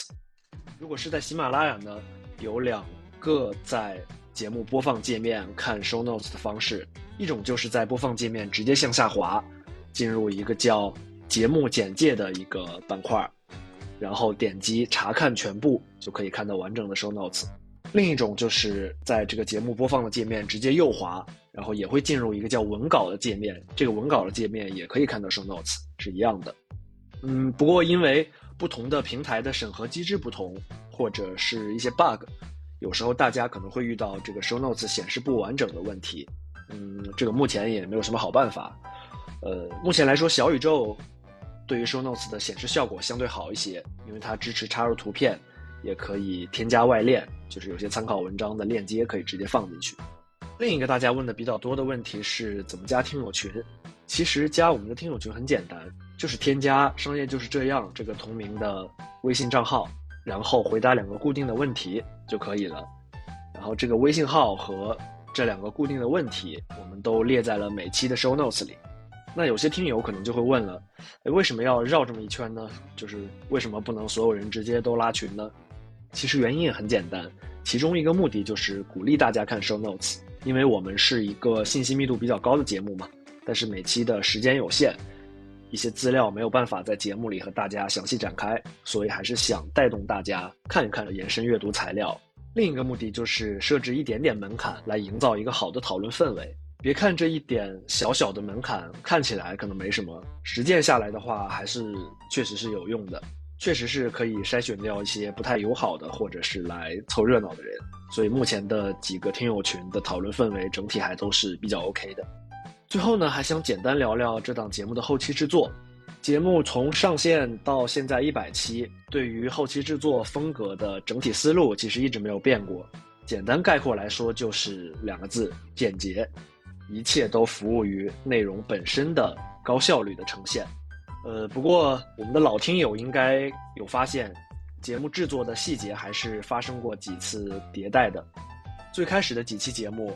基本上是在一个试错的阶段啊。当时甚至还有 BGM，就是专门找着听音乐之类的。后来觉得没什么必要。然后有很长的一段时间，节目的一开始是有一个金句的环节，就是提取每期的一两句比较关键的或者有趣的句子，放在节目的最开始，用来吸引收听。后来呢，我们也感觉就是整体节目的信息密度已经很高了，再专门挑选几句话用来吸引别人对内容产生兴趣，其实也也没什么必要了。总而言之，就是一切都为了精准简单的收听体验。目前呢，我们节目在制作方面还是有不少可以提升的空间的，比如目前每期用来分割段落的分割音，听感可能会有些刺耳，还有一些听友反馈节目的音量偏小之类的，这个之后我们都还会进一步优化。总之呢，就是感谢大家不断的反馈与支持。我们的节目能一直保持一个相对稳定的制作水准和更新频率，其实离不开我们两位非常优秀的制作同学的支持。所以这期节目我们也特别邀请了他们两位来，第一次在节目里发声。我本来说，既然这期没有逐字稿，就希望他俩可以放飞一点。但我们这两位同学都是播音专业出身啊，就是非常的严谨，给我们录了两段听感非常专业的音频。嗯，现在想想，应该还是我的问题，就是工工作没做到位。那希望之后有机会可以和他们用一个更轻松、更日常的状态一起聊一聊，然后有机会给大家呈现一些我们日常的后期工作中比较有意思的一些点，比如说之后如果再有特别节目之类的。最后呢，就是希望大家继续支持《商人就是这样》，支持第一财经杂志，谢谢大家。 Hello，商业就是这样的朋友们，大家好，我是潘欣。我从第六十八期，也就是 Nike 的那一期开始，加入到节目的剪刀手行列，和大家一起听节目。每个周四呢，也就变成了我个人的一个时间坐标。打开最新一期节目的评论区，都能够看到来自各个地区的账号，大家一起聊得热火朝天的。我觉得能够和大家拥有这样一段共同的关于节目的记忆，也是一件特别开心的事情。第一百期，我们大家一起加油呀！ Hello，大家好，我是商业就是这样的第二把小剪刀魏月琪。很幸运，一财的四位老师带我走进了商业的世界。还记得我剪的第一期是 Manner，到后来一期又一期，我也感受到了这座播客黄埔军校的严谨认真，看到了哪怕没有很好的录制环境、高端的设备，也可以产出一档优秀的播客节目。在这里，祝商业就是这样百期快乐！用简单易读的语言解读商业现象，商业就是这样。感谢收听这一期的《商业就是这样》，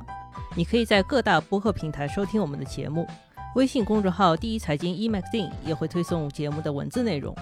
如果喜欢我们，欢迎在苹果播客给我们五星好评，并期待你在各个平台与我们交流。下期见。